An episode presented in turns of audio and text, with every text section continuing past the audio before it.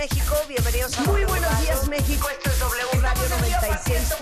A la una en punto de la tarde buenos con días, todos México. y cada W de Radio. ustedes. 96.9. A las 10. Estamos al aire. Estamos al aire. Marta de baile en W. 96.9 FM.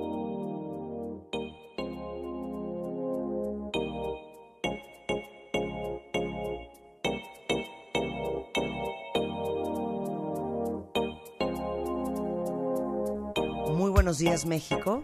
Esto es W Radio 969.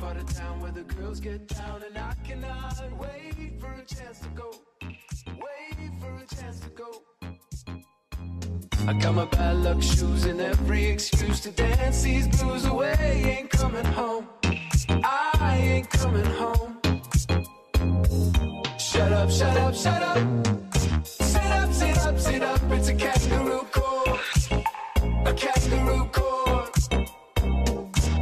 Up, shut up, shut up. Sit up, sit up, sit up. It's a kangaroo court. A kangaroo court.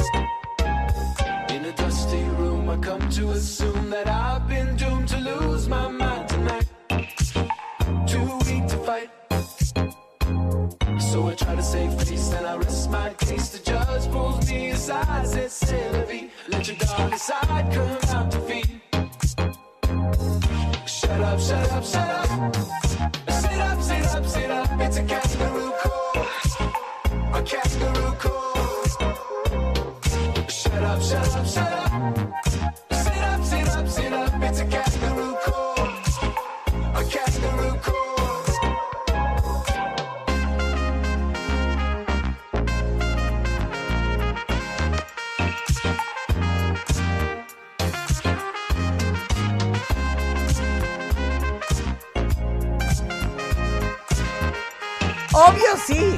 ¿Cómo están, cuentavientes? Bienvenidos a W Radio. Estamos en vivo a partir de este momento y hasta la una en punto de la tarde. Esto es. Esto es Kangaroo Roll. No. No lo tienes, no, te lo voy a decir. lo No, tienes. yo te di la canción, pero no me estoy acordando cómo es. ¿Cómo es? Kangaroo Court. Kangaroo Court. Ajá. Y es de. Es de. Híjole, no, no me acuerdo yo tampoco. No me puedo acordar, pero es una gran canción, ¿eh? ¿Y saben a quién le copié esta canción? Alejandro Franco. Alguna noche, yo hablándole a Carla, la productora de Franco, desesperada, de por favor, ¿cómo se llama la canción? Capital Cities. Capital Cities. Kangaroo Court. Capital Cities. Capital Cities. Capital Cities. Bueno, a ver, les cuento lo que vamos a hacer el día de hoy. Vamos a hablar con Janko Abundis, nuestro experto en educación financiera. Cinco pasos para salir de las deudas. Vamos a hablar de los nuevos tratamientos para migraña. No les digo que me desperté el sábado y a los 10 minutos de haber abierto el ojo, ah, no, ya, ya viendo así como círculos de agua. Oye, para ti te da súper fuerte porque luego ni puedes Claro, hablar. exacto. Y entonces dije, no es broma que me va a dar migraña si me acabo de despertar. O sea- entonces me meto dos naproxenos. Ajá. Tres horas después le iba a hablar a Rebeca porque dije, no, o sea, tengo deshecho el estómago. Ojalá los cuentavientes ayunas. pudieran ver el protocolo de emergencia que te tenemos cuando te está dando. Porque hay dos o tres veces que te ha querido Ah, Hay aquí. protocolo de emergencia aquí para cuando me da migraña. Este, vamos a hablar de eso con Raquel Katz para todos los migrañosos.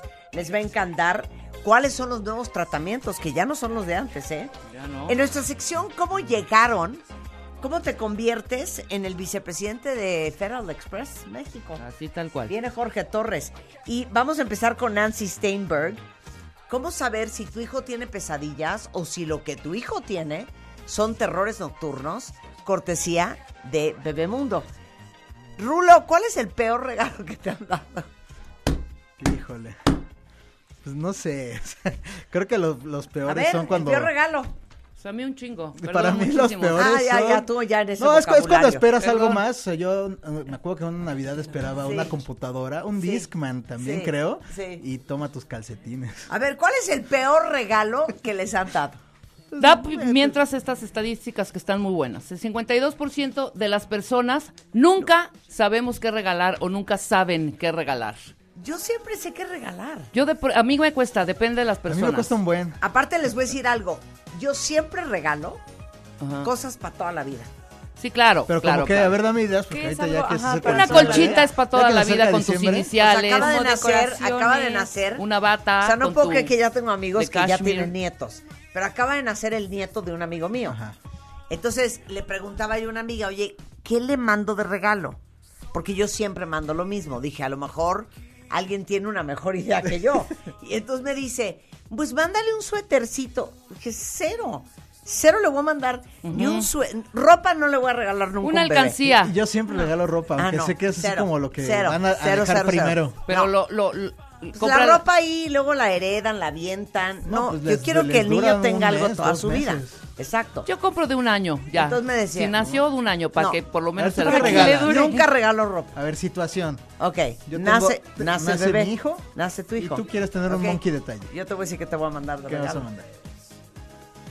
Cualquiera de estos elementos. Ok, Una sonaja, una taza con su plato, ok. un cepillo de plata con las iniciales de tu hijo. Ah, bueno, El eso está cepillo Se me bonito. hace muy bien. Que lo van a tener toda su vida. El cepillo se me hace muy Porque mis hijas lo tienen. Y de hecho, a mis hijas les mandé a platear el zapato. Ajá. el pri- su primer El primer zapatito. zapatito. zapatito. El primer zapatito. Y en ese zapatito tienen todas sus cucharitas. eh, algunas de plata, algunas plateadas. Y tienen su taza con sus iniciales. O sea, todo.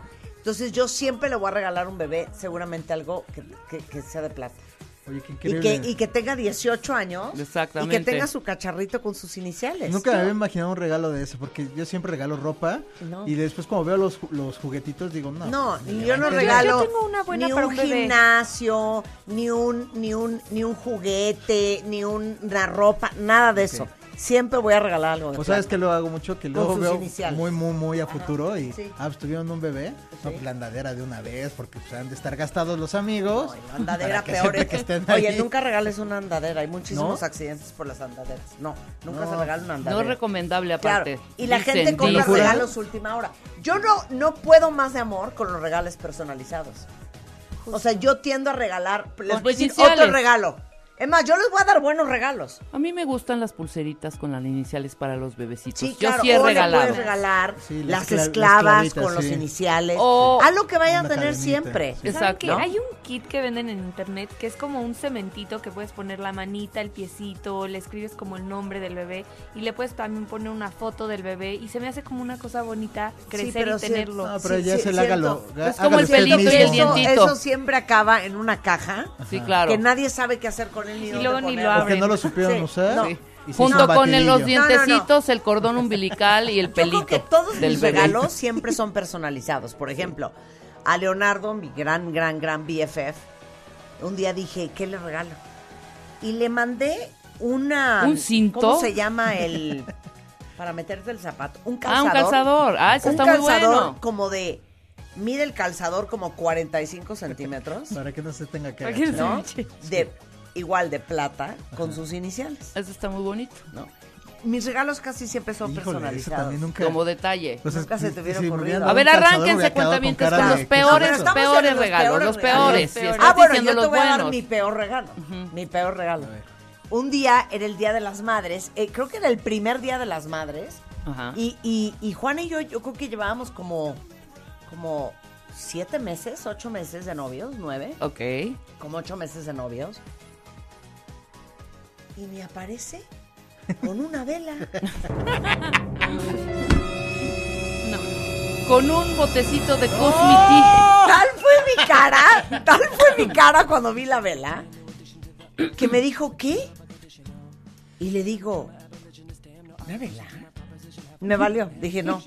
O sea, ayer no hablábamos con, eh, con ah, Mario que las, las reglas en una relación se tienen que establecer muy Sí, temprano. desde, desde el primer día. No, yo dije, ese hombre no se puede acostumbrar a regalarme así. Sí, no, no, no. De ninguna Hubo manera. Ahora, de atención. te Y voy a decir entonces una me dice, cosa. oye, pero es que lo que pasa es que casi casi yo nomás te traje un detalle de buena onda, porque yo a quien le celebro es a mi mamá, me dijo él, ¿no? Entonces le dije, no, chaparrita, aquí estás equivocadísimo. Por supuesto que también me celebras a mí, porque yo también soy mamá. Y aquí en esta casa, una vela es inaceptable. Ahora, una vela, una vela siempre te saca de un apuro para un detalle, No, un no, regalo. no, Sí, espérame. pero súper A mí- A ver, Pero, bueno, Una vela le mandas a la secretaria de un amigo que te consiguió un boleto. A mí también me han regalado Pero una, sí, una no vela. se lo regales a tu esposa. A tu a pareja o a tu esposa cero. A mí también me han regalado una vela y sí me quedé con cara de... No, pues es que Así tienes de, que no se decir... te ¿Qué hago ocurrió nada No, más. como- reloj Cartier que te iba a regalar yo? No, sí fue así como muchas gracias. Lo voy Pero a cambiar. Lo voy a Pero ¿quién fue? el Pero fue una No, pareja. no, no. Sí, sí, sí. Sí, sí, sí, claro. No, no, no, no, no. Una vela. Oye, si un martes, si hoy, que es un miércoles cualquiera, Juan llega y me, y me dice, mi amor, te compré una vela. Gracias, qué felicidad. Qué bonito. Pero hoy es un miércoles cualquiera. Sí, claro, Ah, no, claro, pero claro, oye, claro. De cumpleaños. cumpleaños. Una vela. Oye, pero también... Tu pareja. No, no, no, No, lo quiero creo. estereotipar, No pero lo creo, se me hace más grave que una vela a un hombre. Como, ay, gracias. Sí, sí, sí. Sí. O sea, para mí fue un mensaje muy confuso. Est- estuviste, estuviste Sí, muy. no- no lo supe leer entre-. Ahora, entre hagamos líneas, esta sí. lista. A ver, como Ajá. matamesta de los No, es peores que, a ver, regalos, aunque no, te los hayan dado, pero que ok, creas. Nada más quiero aclarar. No hay cosa que a mí me dé más felicidad que me regalen una vela. Ah, no, sí, claro, Porque yo claro. amo las velas, tengo 800 velas en mi casa. Pero no es un regalo de tu pareja o para tu esposa, yo digo. Oye, un- que Juan de repente en llegue un y día dice, oye, compré especial. 12 velas, feliz. Sí. Pero feliz Navidad, mi marido, toma esta vela. Feliz No, cumpleaños. Cero, cero. No, la pareja Oye. no puede regalar una vela ni de cumpleaños, ni de Navidad, Ni ni, con de tus aniversario, iniciales, ni con tus de, iniciales. Ni de nada. Oye, sí, ni pero, del Día de las pero Madres. siento que ya estamos como llenos muy grandes. Tengo una sobrina Ajá. que era su primer intercambio en la escuela y llegó ella creo que con unos chocolates, algo Es que así. eso era horrible. No, y le dieron un camote. Sí, no, eso es horrible. no. Sí, o sea, Ay, es fecha, no. ya tiene más de 18 años No, y no se le olvida el camote. No, hombre, nunca. Eso de los intercambios es terrible, pero no solo Oye. de chiquitos, hija. Claro. Sí, en todo o el sea, en todas las, No, en no, todos no, los, o sea, intercambiar que tú te esmeras, te preocupa, ya sabes quién te tocó, ves sus gustos, más o menos vas Ahí le compras el regalo y, de regreso te toca a ti un pasador, ¿no? No, los hombres son cuatro veces más propensos a dar un mal regalo, Ajá. ¿ok? Confirmo. Eh, Sí. 63% de las personas reconocen haber dado un mal regalo, ¿ok? Y dicen que solamente dos de cada diez personas se quedan con ese pésimo regalo. Sí, lo más lo vas a cambiar, claro, Lo por más, lo supuesto. demás todo el mundo lo cambia. Oye, yo la verdad 100%. tengo que confesar, cuando me dan algo que no me gusta, lo reciclo. Se lo regalo a alguien más. Sí. No, el roperazo. no, ¿Sabes qué me pasa a mí? Yo no puedo regalar algo que a mí no me gusta. Sí, claro, no, ni yo. Si a mí yo. no me gusta el regalo, no, no lo regalas. yo no puedo regalar. No, Como- me da una pena. claro. A mí el Me da peor, una pena, digo, ¿cómo? O sea, van a decir que soy un imbécil. Van a decir que De qué mal gusto, gusto. tengo. No, no, no. A mí el no peor regalo que me han yo dado- por eso nunca reciclo regalos. Si a mí no me gusta. Pero ¿y qué No, le yo haces tampoco ese lo regalo? reciclo, no, yo ah, tampoco. no, o sea, se lo doy a alguien que trabaja en mi casa que le gustó. Alguien o- que le guste, oye, ¿quieres estas oficina, ¿alguien pinturitas? Órale. Sí, ¿No? yo, yo lo guardo un ratito y ya después Sí, pero no se lo voy a mandar a la mamá de Rebeca de. Navidad. No, es chequen. volverla, no es volverla a envolver. Y chequen el mío, el peor regalo que me han dado, el peor, y ni siquiera lo abrí. Ajá. Me lo dan, fel- ¡ay, felicidades! Abrazo y todo, y veo en la, a- atrasito, en, el, en, en la envoltura, Sí. para alguien. ¿Cómo para alguien? Para alguien. O sea, que lo tenía seguro ahí. Ajá, sí, ya sabes. el bomberazo. Decía para Que alguien. No, a ver, ¿quieren que les diga O sea, cuál es el mejor regalo que me han dado últimamente? Sí. ¿Cuál es? No sé por qué mis hijas son buenísimas para regalar. Pues son tus hijas, hija. No, no, no. Pero te es que hay hijas muy que no le dan. Sí, no te dan, no te mis regalaron una hijas plancha. son unas maestras para regalar. Ahí les van mis regalos de Navidad de mis hijas. Ajá.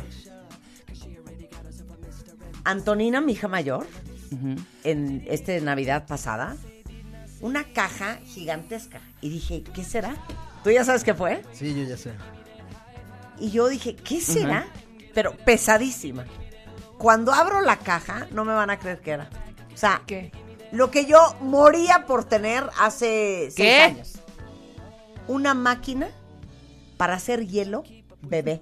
¡Ay, claro! O sea, el sí, hielo sí. que traigo aquí, miren, este hielo, Hielitos chiquitos, que, claro. que son como unos nuggets, unos nuggets Sí, chiquitos. unos- Pocket Ice. El Pocket El Ice. Pocket Ice. Pocket Ice. O sea, el, el hielo que usaría Polly Pocket. Ajá. Ese hielo. Ese es un Entonces, muy una buen regalo. máquina para hacer hielo bebé. Sí. Me muero. El mejor regalo es Y el luego- que te mueres, pero no lo comprarías, ¿sabes? O sea, que igual dices, ah, qué Yo chistoso. llevo seis años queriendo esa máquina de hielo. Y no la has comprado. Y por decir, no la compré. Exacto. Ok, y mi hija Camila, Ajá. me- yo vi una vez en internet unos pollos, no sé si ustedes lo vieron, unas pinturas de unos pollos que bailaban. Ajá. O sea, es como un artista Sí, que pinta pollos. que pinta unos pollitos. Ajá. Pero, entonces yo estaba histérica porque cuando quise comprar uno de los cuadros de los pollos, No había. ya no había. Ajá.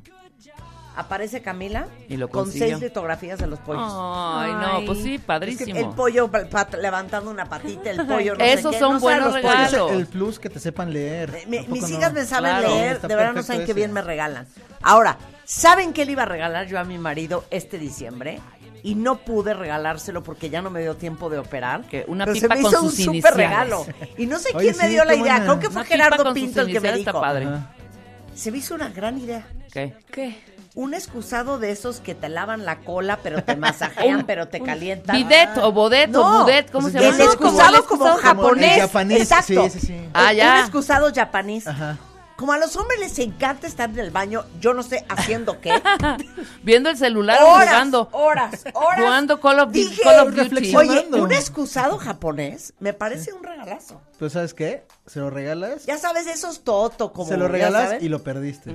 Claro. Va a estar Ahí. ahí Pero dos les digo horas una al cosa, señor. ojalá que no me esté escuchando, porque eso se lo voy a regalar en diciembre. Es, Eso, es pues difícil que no que te esté Voy, escuchando. voy a ¿eh? empezar a operar ese, ese regalo. Es difícil Pero que no ese es un gran regalo, Mira, por ejemplo. aquí Dani bueno. Márquez dice, en mi cumpleaños, mi cumpleaños es el sábado, un día me regalaron un muñeloco. Son esos peluches que salen en las maquinitas de afuera del súper de cinco pesos. Ay, no. Oye, Fernando le regalaron un porta CD Ajá. en pleno 2022. No, Ay, bueno. O sea, sí se Porta pasaron. Fernando. Tenía como 20 años, una Ay, maldita... no, no, espérate. A Carla ver. Ríos dice, una vez me dieron un disco de villancicos. Hijo, hasta ahí va grave, pero lo más grave es en flauta. No, ¿cómo en flauta, Sí, claro. en flauta. En- Sí, sí, sí, sí, sí, sí. No, ve esta. Claro. Una maldita rosa dentro de una bola de cristal con agua. No, horrenda. No, no, no, horrendo. No, Jessy Horrendo Carrillo. regalo. Mi papá Horrendo me regaló regalo. una camisa de hombre con caballos. Ajá. ¿Por? Ajá. O sea, ni de género es. Ajá. ¿Cómo que ni de género? Claro, ni Sí, de o sea, le- género. es Sí, una sí, sí, chava, sí, le regalaron una camisa para hombre con caballos. Con caballos. O sea, A no, ver. A ver. Un limpiador de pisos. No, bueno. En Un un osito, intercambio un de osito de, regalos. peluche medio sucio. O sea, que este haber sido seguro como usado. Úrsula, Úrsula que, re- que le gusta No, reciclar. a ver, yo reciclo, pero no les regalo cosas usadas. No, no, A no. ver, ¿qué no. opinan de regalar dinero? A mí se me hace un pésimo regalo. Es como que No. ya me sal-. Es como quitarte de la- le- Ajá. del compromiso. Sí, es como más en familia, Oye, además. como- pero a ver Ajá. tú, ¿Qué? ¿te das de cuenta si tienes, eh, o sea, si no te dio tiempo de ir por el regalo, ¿qué es mejor? Un regalo cochino, decirle, oye, ¿sabes qué? La neta no me dio tiempo el fin de semana porque lo tengo que ir a buscar al 100%. 100%. Sí, 100%. Sin decirlo. O, Pospone ese regalo. No sucumbes no ante regalas la presión. cochino. No regalas Sí. cochino. o una tarjeta de regalo. Puede ser si en la prisa dije, toma el Ay, me no. No. ya das la tarjeta. No, a mí ¿no? la tarjeta de regalo no me da No, nada no, de no. ilusión. Es que de todos modos vas a ir a, de vas. todos modos Sí, vas a no. ir a cambiarlo. Es Yo ya sé a quién, de mi familia, Sí, ese es el hobby. Yo también tengo a alguien en que le regalemos, le regale cosas y van a cambiar. Eso es su hobby, van a cambiar todo. que siempre le regalo y siempre lo va a cambiar. Sí, yo también. Sí. esta es divina. Pablo. Méndez dice que una Navidad su suegro le regaló una corbata que a él le habían dado en Banamex. Sí, claro, claro, claro. No, o cositas cosa, que traen. ¿Ven esos libros que hacen los bancos? Claro. A mí un día sí me regalaron un libro que eran quesos. Banorte. Sí, claro. Oye, a mi papá un día una, una, una calculadora que decía Banca Serfín. O sea, Ajá. cuando existía Serfín. O sea, también que te dan ahí en las oficinas No, de regalo. aquí De Bernabé Vega, que Marta y yo somos muy fans. Oye. que siento que está infravalorada. ¿Qué? Una tutsibota. Una Tutsibota. tutsibota.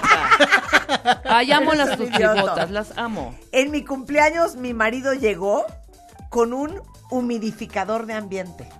Sí, no. A mí mi segundo peor regalo fue, chequen esto, además Ah, que ni uso. Espérame. Eh, Claudia, tienes toda la razón. La taza con chocolates. Sí, la taza con Ya chocolate. no regalen tazas. O la cosa No, ya esta no. con, o el quisote con quises. Tampoco. No, tampoco. No, El o caja ya de- sabes, la, un la de kiss con- Ferrero, no, No. tampoco. Ya. no. La taza con el chocolate y el y el y el, el- Y la serpentina. Son sí, como- encima. Sí, No. esos son co- como regalos de salida de una fiesta, de que, ay, gracias por venir. No, no como No, un regalo no, de... no se tiene que regalar, sí, no, no. se tiene que regalar. Hay gente que No se, hay que mira, regalar. Úrsula, hay gente que toma su coche, llega a la tienda, se estaciona, saca su ticket, entra al súper o a la tienda, compra la taza con chocolates, paga su, su boletito y va a la fiesta. O sea, imagínate todo lo ya, no compres eso, No, compra no, otra cosa. Si ya perdiste, bueno, no perdiste, invertiste tu tiempo Invertiste, en una hora, una hora Inviértelo compra un buen bien, regalo, ajá. ¿no? No, a mí el peor, un cinturón de macramé es real. Macramé, así, ¿sabes ¿Cómo qué lo que es macramé? Y en medio una como concha o como concha nácar. Ajá.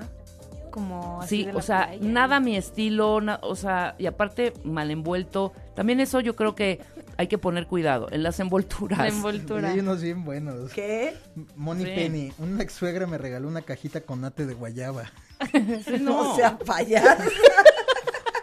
A mi bueno mamá, a mi mamá un día le ¿no? regalaron, claro, el, el- este cosita para hacer hielos, el de plástico, ¿sabes? En una casa, caja hermosa y abre y la, la cajita está, la, el contenedor de El hielos, el contenedor de que metes al plástico, refri. que metes al refri. Ay, no, eso está grave. Oye, uno de mis sobrinos que acaba de venir, vieron Ajá. los videos que puse en Instagram, eh, me trajo una bolsa enorme.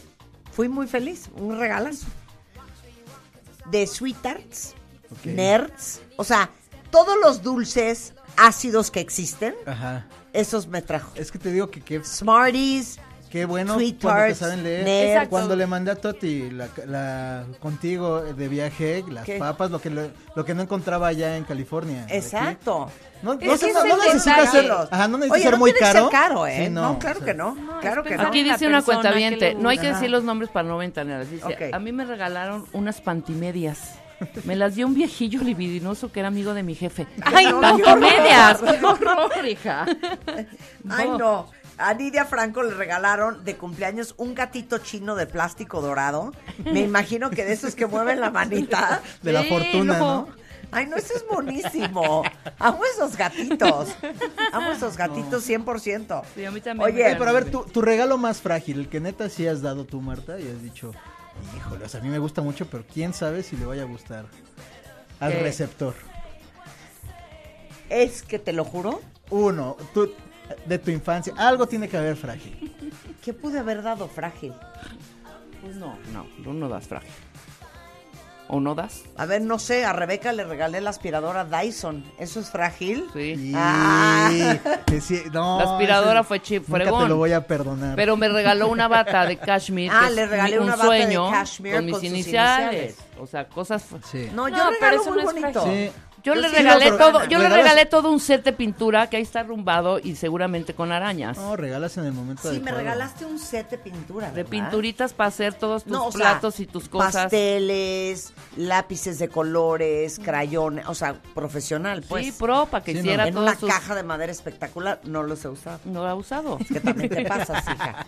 ¿Qué te costaba regalarme una plancha de pelo?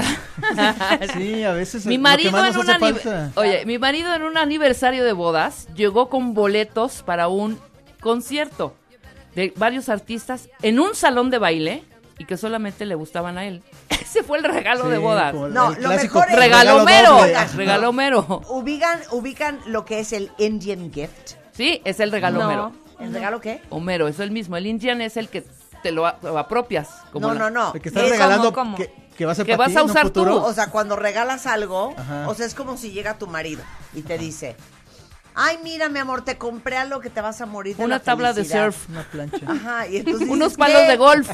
Mira, te compré esta escopeta. Sí, exacto. ¿En ¿Qué momento? Cuando claramente sabes que la escopeta es para él. Oye, ¿no? oye, Ah, pero si recuerdas ¿Qué? que una vez te regalaron, y muy buena, Sí, sí. ¿Sí? ¿Qué? que Juan te regaló una mega cámara para tomar fotos. ¿Dónde está esa cámara? La tiene mi hija. O sea, le regaló a Marta una super cámara cámara, y yo, enorme. ¡wow! Y Marta, Gracias. Y yo tomando fotos con mi celular. y Marta, me hubiesen dado el dinero. Me hubiesen dado el dinero. Hay veces que sí aplica, Eso es el, ¿eh? eso Estaba es el espectacular esa Hay cámara. ¿no? Sí, sí, sí, sí. Es, es como cuando llega tu marido, como dice la cuenta y te regala un humidificador, Sí, claro. que el que quería el humidificador Era era, él, por ¿no? supuesto. Sí, No, sí, no hagan 100%. eso, eviten no, no, no. utensilios de cosina, planchas, Lavadoras, sí. sí, a cosas que son para a trabajar. tu en pareja, verdad. Oye, perdón, todo. una de las me- de los Híjole, mejores los regalos los que me han dado a mí, yo te voy a decir cuál fue, o ¿cuál? una plancha. Sí, pero espérame. Que, di que plancha. Uno, uno de mis socios, bueno, mis, mis dos socios, me mandaron de regalo una plancha italiana industrial Exacto, esa es otra de cosa. tintorería, cuenta bien. Ah, ¿Cómo no, crees? O sea, es una, es el tamaño de esta mesa. No, yo te estoy casi. hablando de una plancha eco, que la conectas y a los tres días ya no calienta. Ya no te sirve. Y que se le Y sale el yo agua. a una amiga que ama planchar, le regalé también yo esa plancha. Claro. No O les sea, conté Marta, no hay el algo que la desestrese más. En donde esté la vas a ver planchando. Planchando, Hotel al que pisamos, lavando. plancha. Sí. Llegamos a cualquier lado, plancha. Ahí Sí, está yo sacando el plancho burro, la plancha. Y yo. ¿qué haces? Claro. Planchando. Digo, ni está arrugado, güey. Ya es como No, pues un nos ejercicio poco para en- evitar el estrés. Nos pasó ahora que nos fuimos a... A Xcaret. ¿No llegaste a planchar luego, luego? Sí. Sí, Y todavía le llego a los hoteles a planchar. No, no, no, pero Llega lo llegó a a buscar planchar el burro. Porque al otro día iba a estar más arrugado, que también lo iba a planchar, o sea, el planchó. Vamos a dos planchar, Doble. claro. Muy bien. No, a mí si me quieren regalar algo, ¿Qué te regalamos? amigos, Dyson, Dyson. Una, una Una aspiradora, Una Dyson. aspiradora Pero de Dyson. verdad, A mí eviten. si me quieren regalar algo, Ajá. regálenme en vela. Es Ve- lo que más feliz me hace. ¿Velas? Pero no de cumpleaños. Sí, claro, claro, No, claro. no, no, no No, pero no, pero no su marido. Sí, vela. pero no su marido. Pero por ejemplo, peluches. No, O sea, de No, verdad, no, peluches no, ya. no. Ya no, Figuritas ¿quién de porcelana. Y de repente llegan con cada Una vez me regalaron hasta un queshkemetl. Pero hay, hay O sea, ¿qué es eso? Ya sabes. hay veces que no tenemos la experiencia. Cosas la tejidas. Regalé un, un oso de peluche así de dos ¿Qué metros. oso, güey? terminó ¿Qué siendo oso? cama del perro y después Híjole. en la basura. Sí, claro, a mí un violín no sabía, también, no un sabía. violín enorme. Eras joven, eras Un joven. pequeño, un, un pequeño. Un pequeñuelo. Eres un Bueno, pequeñuelo. Ahí está. De acuerdo. Bueno, ya reímos un poco. Para que Pero no que nos digan sigan, que no hubo que nos sigan mandando, que nos sigan mandando. Sí, que sigan mandando cuáles han sido sus peores regalos. Oigan, o los mejores regalos. O los mejores, claro, Los por mejores supuesto. regalos. Yo ya dije dos regalazos. La máquina de hacer hielo bebé Y mi plancha industrial. No, a mí mi Dyson. Híjole. No que puedo es- de la felicidad. Eso Oye, a me Roberto me dice, Marta, ¿y qué tal la moto que le regalaste a un galán? No, soy una imbécil. Pero ve, Roberto, qué bien regalo. Ese, ese fue tu Soy peor una regalo. estúpida. Fue tu Una peor moto, regalo. Claro, Wow. ese fue mi peor regalo, Roberto. La verdad que sí. Ajá. Claro, Sí. Claro, 100%. Claro, el Claro. mejor pero el peor. ¿Qué? Claro, exacto. El- el mejor, pero el el peor. peor. 100%. Exactamente. Te O sea, imagínate una supermoto acá y todavía le dijeron, no, pues sí la voy a devolver, ¿eh? Claro. Pues ya pasaron ¿la 10 seguimos años, esperando? ¿eh? Bueno, ya No vamos más, a 20, discutir. 20, 20. A ver, ¿cómo pueden saber ustedes si sus hijos tienen pesadillas o si es otra cosa que se llama terrores nocturnos? Sí. Ahí viene Nancy Steinberg, de eso vamos a hablar regresando, no se vayan. Bebemundo presenta. 10.37 de la mañana en W Radio. Les va a encantar de lo que vamos a hablar. Está con nosotros Nancy Steinberg, conocida como la doctora de los niños. Y justamente eh, vamos a hablar de los terrores nocturnos en los niños. Sé que muchos de ustedes tienen hijos y de repente tendemos a confundir las pesadillas con los terrores nocturnos, que son dos cosas muy diferentes. Y sobre todo, la gran preocupación de que muchas veces tendemos a descalificar el miedo que sienten los niños cuando sueñan horrendo. Y, ay, bueno, no pasa nada, no es verdad. No, es que es muy impactante para un niño. Nancy, ¿cómo estás? Pues muy bien, muy contenta de estar por aquí. querida. Muchísimas gracias. Ahora, cuenta. Empecemos con cómo, cómo duerme un bebé. Pues fíjate que ese es un tema muy, muy interesante, porque la verdad de las cosas es que nosotros, en general, no dormimos igual durante toda la noche. La mayoría de la gente eh, lo que asocia es el dormir con que te arropan, que te cantan, que la luz está tenue, Que te es un momento en que te, en que estás relajado, te están leyendo y es un momento muy muy agradable. Pero para una gran cantidad de niños esto no sucede así, porque tienen algunos trastornos del dormir.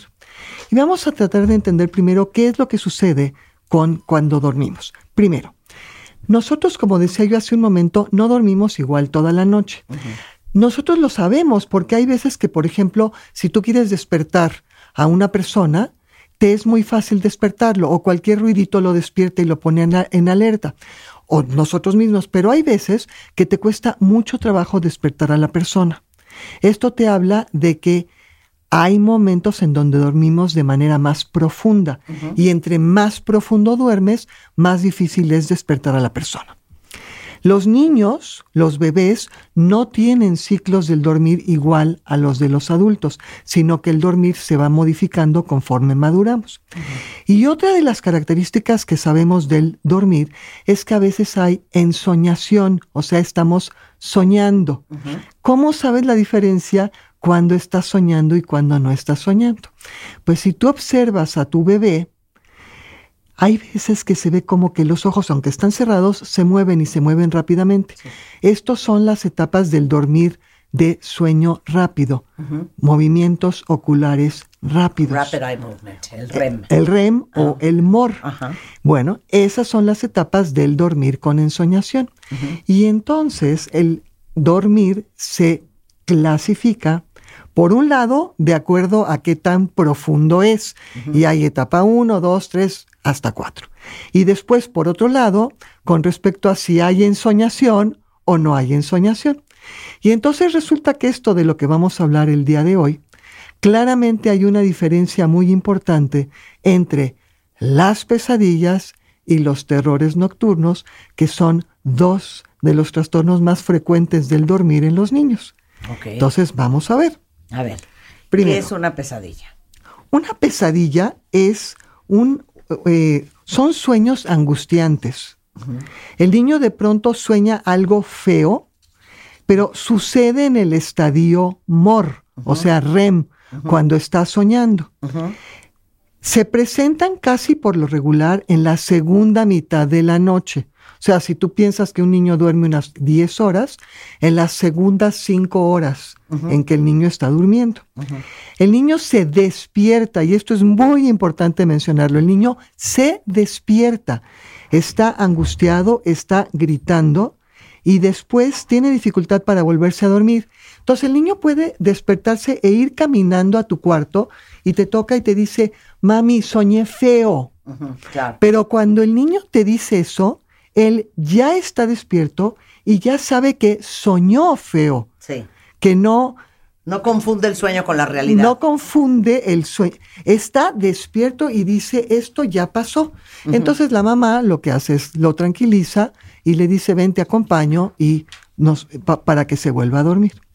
Entonces, la pesadilla es un... es pero, un- pero quiero hacer un paréntesis, porque Nancy, ¿cuánto llevas dedicada a los niños?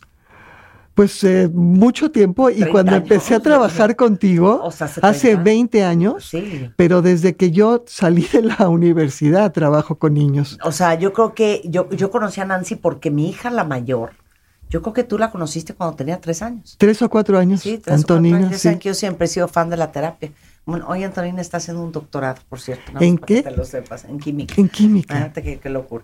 Oye, entonces, a ver, nada más quiero que expliques una cosa. Cuando tu hijo se de- te despierta y te dice, mamá, soñé feo, papá, soñé feo, o eh, lo oyes gritando, lo oyes llorando y entras a su cuarto y está despierto, ¿qué es lo que tienes que decir en ese momento y qué es lo que tienes que hacer? Bueno, lo primero es, y, y después vamos a marcar claramente la diferencia cuando es un terror Sí, nocturno. sí, sí, estamos en la pesadilla. Como el niño se despertó, entonces él te dice, mami, soñé feo. Le puedes pedir que te cuente el sueño y le puedes decir, qué bueno que sabes que es un sueño, ya estás aquí conmigo, todo está bien y puedes, si en un momento dado, por ejemplo, el niño está angustiado porque vio un lobo, Sí. entonces buscas que ya no está el lobo y ves que ya no está por ahí. Me estaba contando una amiga que uno de sus hijos, cuando estaba chiquito, tenía seis o siete años, precisamente soñaba con que tenía, había un lobo. Entraba el lobo en su cuarto y atacaba a toda la familia. Entonces el niño sabía que era un sueño, pero tenía mucho miedo. Y entonces me dice, no vayas a decir que estoy loca, dice, pero entonces en la noche yo entré con una escoba y la dejamos en el cuarto de mi hijo. Cuando el niño se despertó con la pesadilla, agarré yo la escoba y le dije, lobo, vete de aquí, ya no te queremos aquí, vete, vete, vete. Y entonces el lobo se fue. Es decir, se metió ella en la fantasía del niño. Fin de la historia, porque este Para niño tenía paz, claro. pesadillas todas las noches y de pronto desaparecieron. Claro. Yo tengo un relato similar también de una pesadilla. Este era un niño como de tres o cuatro años y resulta que se había ido a Disneylandia y había visto eh, en el safari de los animales un elefante y el elefante lo asustó. Y entonces cuando regresaron a México tenía mucho miedo a los elefantes, porque tenía mucho miedo de irse a dormir, porque aparecía el elefante. Entonces yo también me metí en la fantasía del niño y yo le dije, ¿qué quieres hacer con el elefante? Pues quiero que se haga mi amigo. Entonces él en las noches, el papá cuando se iba a dormir el niño, después de que le contaba el cuento, agarraba un cacahuate y lo metía debajo de la almohada del niño. De tal manera que cuando apareció el elefante, el niño se despertó, sacó el cacahuate, se lo dio el elefante y se hicieron amigos. Ni santo remedio. Porque lo que tienden a las hacer los papás muchas Claro. veces es como invalidar los sentimientos y el miedo de un niño, diciéndole, no, hombre, por favor, no hay ningún lobo, ya duérmete. Sí, no, estás descalificando el miedo, estás descalificando la angustia y es como decirle al niño, ay, qué tonto, fíjate por qué, por qué tonterías estás tan preocupado. Si le dices, me doy cuenta que estás muy asustado, ¿cómo te puedo ayudar? Claro. Y, ento- y además esto sí es una sola vez, pero si empieza a ser repetitivo, pues ¿cómo le haces? Claro. Bueno, entonces de alguna manera, como te digo, ahora, no se trata que ahora yo le diga a todos los papás, ahora empieza a darles cacahuates en la noche a los niños para que los metan abajo de la almohada.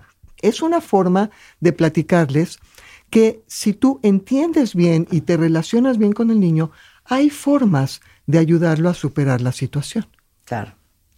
Pero sobre todo es, como tú dices, no descalificar esto, es decir, validar lo que le está sucediendo al niño y hacerle saber que cuenta contigo Claro. y que entiendes que está asustado y qué bueno que sabes que es un sueño y ahora te acompaño un ratito mientras que te vuelves a dormir. Eso esa es la pesadilla. pesadillas. Sí. Y dijimos nuevamente, pertenece a la generalmente a la segunda mitad de la noche. Es un episodio donde el niño sabe que soñó y para cuando está gritando y llorando y todo esto, él está despierto y sabe que fue un sueño. Ok. Ahora vamos con el terror Vamos nocturno. con el terror que es nocturno. otra cosa. Ok, o- eh, y entonces, bueno, vamos a ver a- primero a qué fase pertenece. En primer lugar, se presenta en la primera fase de la noche, Ok. ¿ok? Casi siempre en las primeras dos horas del dormir. Y pertenece al estadio MOR, Ujú. Ujú. ¿ok? Ok. Perdón, al Al no more. no MOR. No more. El niño no está soñando. Es un despertar incompleto. Y el niño, cuando tú entras y está gritando, no está despierto. Ok. Está, es nuevamente, es un despertar incompleto. Pertenece a la misma etapa, es decir, del sueño no mor, que las, el sonambulismo o el, eh, cuando la gente habla dormida. Eh, so- son los, eh, se me fue ahorita la palabra, ahorita A me ver. voy a acordar. En fin. Entonces, son conductas que son normales cuando estás despierto, pero anormales cuando estás dormido. Por ejemplo, si tú eres sonámbulo, caminas dormido o hablas dormido. Y en este caso, el niño está experimentando, fíjate que no dije soñando, está experimentando algo cuando está todavía medio dormido. Ok. y está gritando, aterrorizado, tiene los ojos abiertos, está apanicado, con mucha frecuencia está bañado en sudor, puede estar caminando buscando algo y los papás no entienden muy bien lo que está sucediendo. Y esto es súper importante de entender, porque los papás se angustian y tratan de despertarlo, tratan de agitarlo. ¿Qué te pasa? ¿Qué te pasa? Aquí estoy. El niño no puede despertar. Es un despertar incompleto. Es un despertar incompleto y pertenece a una etapa de un dormir profundo. Y entonces no lo puedes despertar. Y por supuesto, si estamos hablando de que sucede en niños pequeños, ¿no? más o menos es muy frecuente entre los 4 y los 7 años de edad, los papás también son jóvenes. Sí. Y entonces no saben qué hacer, están muy asustados. Yo les puedo platicar, mi hermano menor tenía terrores nocturnos. Era aterrorizante para toda la familia porque el, el pequeño se despertaba y empezaba a deambular por su cuarto, estaba dando de gritos, estaba llorando, estaba, ¿verdad? Los ojos así, como, como se describe, con, aterrorizado, y nosotros no sabíamos qué hacer. ¿no?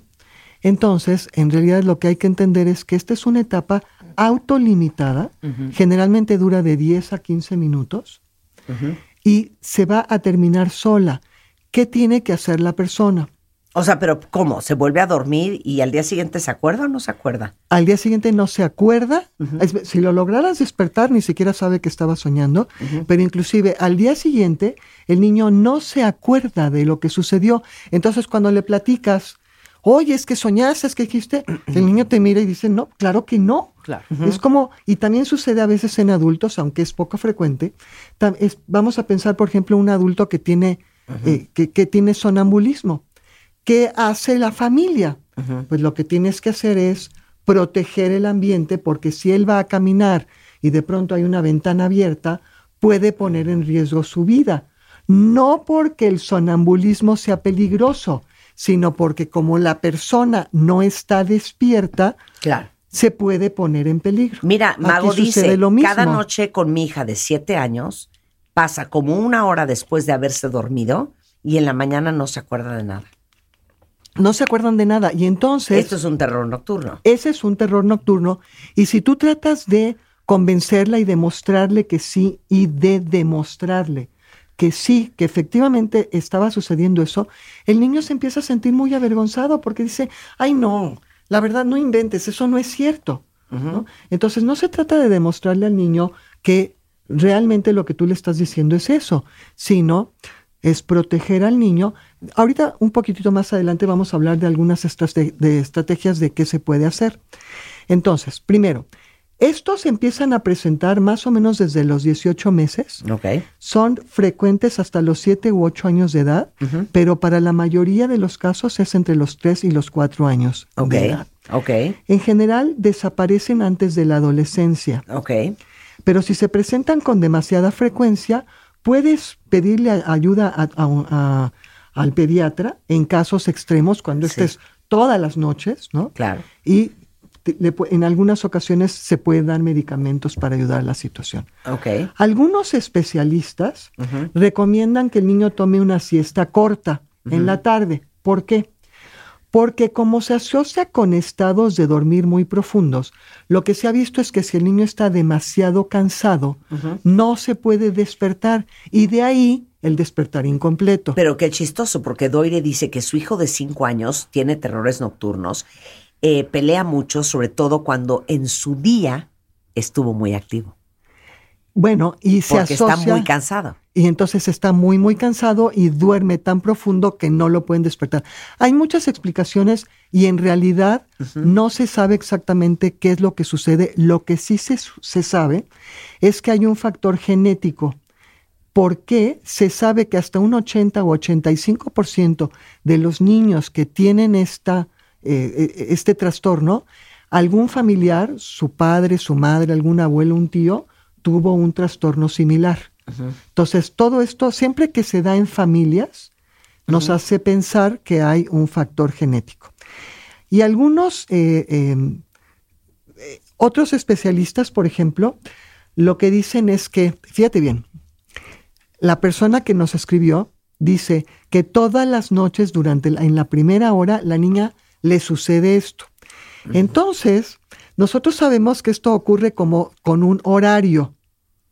Si tú puedes empezar a llevar un diario de de cuándo está sucediendo esto, entonces puedes empezar a predecir cuándo va a suceder. Y entonces hay algunos eh, especialistas que lo que recomiendan es un despertar eh, de anticipa Previo. previo, a- anticipator- anticipado. Entonces tú sabes, por ejemplo, que a los a la hora con 20 minutos va a suceder. Entonces a la hora de que el niño se acostó, te acercas y lo despiertas. Se queda despierto un rato y luego se vuelve a dormir. ¿Tú eres fan de eso?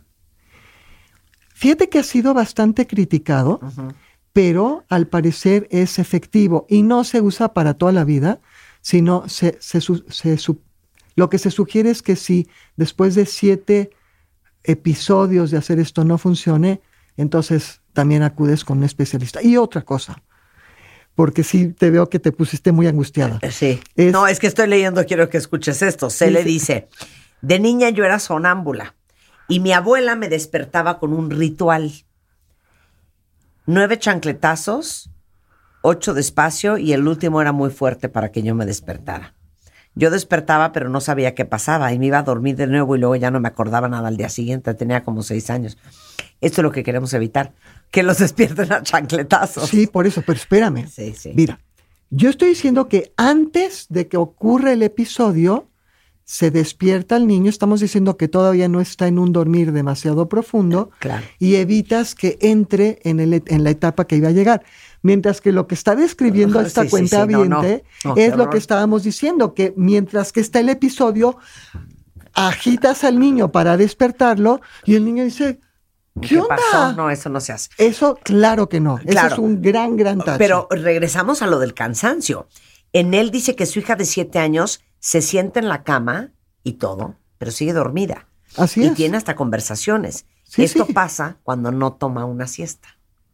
Bueno, Ah. entonces sí nos están dando la razón. Es decir, si el niño hace una siesta, para en la noche cuando se va a dormir ya no está tan profundamente cansado y entonces no alcanza a estar en este estado del que no se puede despertar.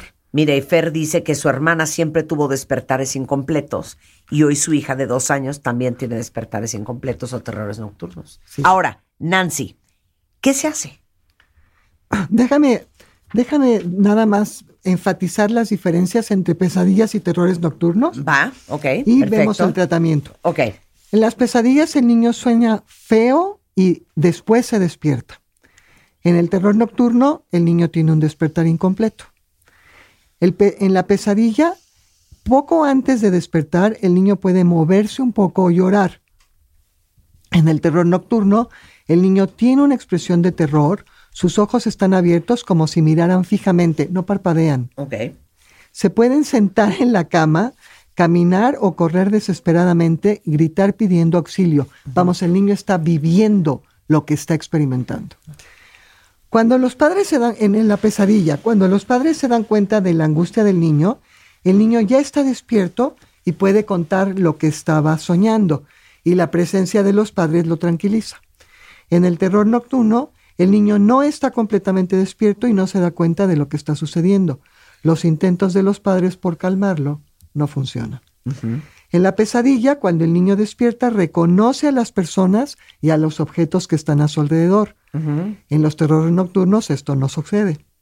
En las pesadillas, en la mayoría de los casos, el niño no, no se transpira, está, no, está seco. En cambio, en los terrores nocturnos muchas veces está empapado en sudor. En las pesadillas, el niño después tarda un buen rato en volver a dormirse. En el terror nocturno, cuando el episodio termina, el niño sigue dormido, plácidamente dormido, inmediatamente después. En las pesadillas, en muy pocas ocasiones el episodio dura más de unos pocos minutos. Esto es bien interesante porque nosotros creemos que los sueños duran mucho tiempo. Los sueños en general duran pocos minutos. Ok. En cambio, en el terror nocturno, estos pueden durar 15 o 20 minutos y en casos extremos hasta 40. Y en las pesadillas el niño puede recordar el sueño más o menos bien, lo puede relatar con ciertos detalles, pero recuerda que soñó feo. Mientras que en el terror nocturno no hay recuerdo del incidente ni del contenido del mismo. Y si tú estás tratando de convencer a tu hijo de que algo le, de que esto le sucedió, te mira como si estuvieras loca. Ahora, muy rápidamente decirles cuáles son los problemas del sueño infantil más frecuentes y con qué frecuencia se presentan. El insomnio entre 30 y 35% de la población, el sonambulismo entre 10 y 15%, los terrores nocturnos entre 8 y 13% de la población, las pesadillas en el 45% de la población, Ujú. somniloquia, que es hablar dormido, el 21%, el bruxismo, que es rechinar los dientes, Sí. estos, el 4%, y los movimientos rítmicos de adormecimiento cuando el niño se está como columpiando para quedarse dormido, el 3%.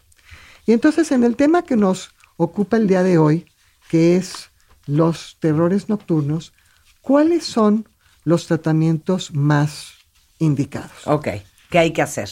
¿Qué pueden hacer cuentavientes? Lo primero Ajá. es ¿Sí? Conservar la calma. Los papás conserven la calma.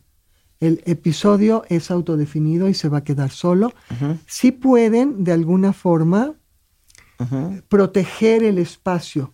O sea, como decía yo hace un rato, evitar que el niño se pueda hacer daño si está eh, caminando, deambulando por el cuarto.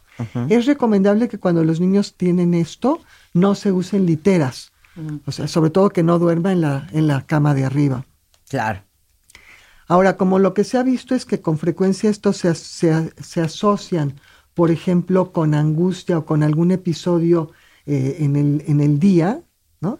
Entonces, lo que se puede, lo que se tiene que hacer es tratar la condición subyacente. ¿no? Ok. Por ejemplo, cuando el niño tiene apnea del dormir, esto quiere decir niños que ustedes ah, creo que aquí en el programa se ha hablado de la apnea, que es cuando de repente la persona está roncando y se queda como. ¿Sí? Que dejan de respirar. y luego respira. Bueno, Sí. esto produce mucho cansancio porque si a la persona le pasa esto 100 veces en la noche, pues se está despertando muchas veces, duerme mal. Entonces lo que se trata es la apnea. Como también se asocian con estrés y con ansiedad, entonces se puede tratar el estrés y la ansiedad y en algunas ocasiones puede ser de utilidad el acudir con un especialista, con un psicólogo, con una persona que les ayude en, en- en psicoterapia. Ok. Esta que hablaba yo hace un rato, el despertar anticipado, que involucra despertar a la persona unos 15 minutos antes de la etapa en donde experimenta esto. Pero como dijiste, tendrían que llevar un diario para poder empezar a ver si hay algún patrón de horas en lo que, este- eh, eh, en lo que esto sucede, ¿no? Claro, o sea, si, si el niño siempre se acuesta a las 9 y esto siempre sucede entre 11 y 11 y cuarto de la noche, entonces, por ejemplo, despertarlo antes del cuarto para las 11. Ok. Y vale la pena que si vas a hacer esto sea supervisado por un médico, un especialista en trastornos del dormir. Lo mismo sucede con medicación. La medicación se utiliza rara vez en este trastorno del dormir, pero si la vas a utilizar, ¿vale? es importantísimo que sea con un médico. Ok. Entonces, ahora, ¿qué cosas puedes hacer tú en la casa? Tener un sueño adecuado. Por ejemplo, como la fatiga contribuye a los terrores nocturnos, entonces ayudar a que el niño, por ejemplo, tenga eh, una siesta y que la habitación sea adecuada. Tener una rutina de antes del dormir todas las noches, por ejemplo, tranquilizarlo, ir bajando la luz, hacer cosas que lo vayan calmando, por ejemplo, el contarle un cuento. Ajá. Hacer que el ambiente, ya dijimos, sea sano y poner al estrés en su lugar, o sea, a ayudarle al niño a lidiar con las cosas que lo están poniendo nervioso Bien. ofrecerle tu apoyo y decirle cuentas conmigo. Y finalmente, el buscar un patrón para ayudarlo. Ok. Y no dejar que se agote durante el día y que tome sus siestas, como decías tú, ¿no? Sí, o sea, el tratar de ver qué está sucediendo en la vida del niño para poder ayudarle a enfrentarlo. Y siempre decirle, está, tú cuentas conmigo. Lo más importante, Marta, como esto con frecuencia lo que altera es la vida de la familia, Entonces, la idea es encontrar estrategias que te ayudan a ti a lidiar con esta situación. Sensacional. Nancy Steinberg es eh, doctora en psicoterapia, está en la Ciudad de México. En Instagram es mi doctora Nancy, doctora Nancy en Facebook, doctora-nancy en Twitter y mi doctoranancy.com. El teléfono es 55 5294 1085 por si alguien te requiere. Muchas gracias, Nancy. Muchas gracias por la invitación. Un placer tenerte acá. Como siempre. Son las 11.17 de la mañana en W Radio. ¿Cómo llegaron? ¿Cómo llegaron? Su camino para llegar al éxito. El esfuerzo, la perseverancia y los retos para lograrlo. ¿Cómo llegaron? CEOs y ejecutivos más top de México y el mundo. ¿Cómo llegaron? Con Marta de Baile. Bueno, son las 11.17 de la mañana y saben que tenemos esta sección que la verdad es que nació porque estamos buscando inspirarlos a todos y creemos que no hay nada más valioso que alguien te comparta su experiencia. Y por eso yo siempre digo, share knowledge. Siempre comparte lo que sabes, lo que has aprendido, comparte tu historia, porque nunca sabes cuándo le vas a, a, cambiar la vida o a tocar el corazón a alguien más. Entonces creamos esta sección que se llama ¿Cómo llegaron?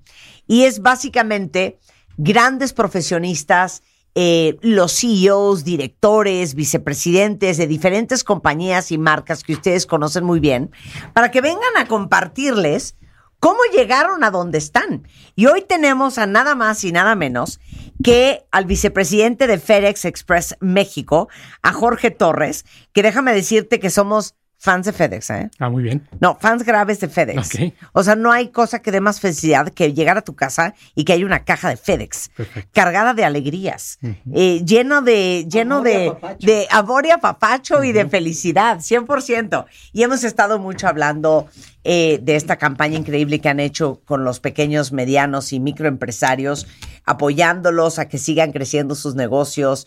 Que con, con esta nueva campaña que tienen, este, que se me acaba de ir. lo- Hagamos equipo. Hagamos equipo, Así es. exactamente, que es una maravilla. Pero bueno, Jorge, hoy eres el vicepresidente de una de las marcas más respetadas y conocidas a nivel internacional. Y obviamente lo primero que todo el mundo quiere saber es, ¿cómo llegas a ser el VP de FedEx? Pues muchas gracias. Primero agradecer el espacio y también somos fans mutuos, entonces ya creo que hacemos una muy buena mancuerna. Pues mira, a mí me da mucha emoción estar aquí contigo hoy, Marta, porque yo estudié ciencias de la comunicación y siempre, siempre mi sueño fue ser locutor de radio. ¿Y qué pasó? Y bueno, pues me encontré con una empresa que se llama Federal Express en ese entonces, en el quinto semestre de la carrera. Quinto en- semestre de la carrera de, ciencias de comunicación. la comunicación. Es que quiero hacer un paréntesis, porque esta historia es divina, porque mucha gente está estudiando algo es. y cree que ya esa es su sentencia de muerte Así es. y que se van a tener que dedicar 100% a lo que están de- de- estudiando. Así es. Y tú eres un ejemplo de que eso no es cierto. Es correcto, siempre Entonces- estar dispuestos a lo que se vaya presentando Claro. en la vida. Entonces, quinto Veo- semestre de comunicación. Veo en la bolsa de trabajo de la universidad Ajá. una empresa que se llamaba en ese entonces Federal Express, que ocupaba. Tú estabas en la Salle. Yo estaba en la Universidad del Valle de México, Ah, ok. en En la la carrera, UVM. en la. UVM, y bueno, finalmente empecé como capturista de datos hace 31 años, poquito En más. FedEx. En FedEx. Los datos ¿no? de las guías eh, tenía que capturarlos en el sistema, entonces empecé como capturista de datos en 1991. Pero espérame un segundo, es que esta es. es otra gran historia. A ver, tú ves en la bolsa de trabajo de la Capturista de datos para FedEx. Decía, eh, se requieren personas de medio tiempo, dije, muy bien, Ajá. que trabajen en las tardes, muy bien, que hablen inglés Ajá. en el área de comunicación. Sí. Entonces dije, ese trabajo es para mí. Claro. Entonces voy, me presento y en realidad era capturista de datos. Pero dije, bueno, es mi primer ¿Qué trabajo. es capturista de datos? Explícale a así- todos. Claro, así como los boletos es al pasajero, la guía es al embarque. Claro. Al, embarque. Entonces, habría My que capturar- tracking number. El tracking number. My tracking number. Capturar todos los datos de información de la persona que envía, la persona que recibe el contenido en un sistema. Eso es hace 30 años.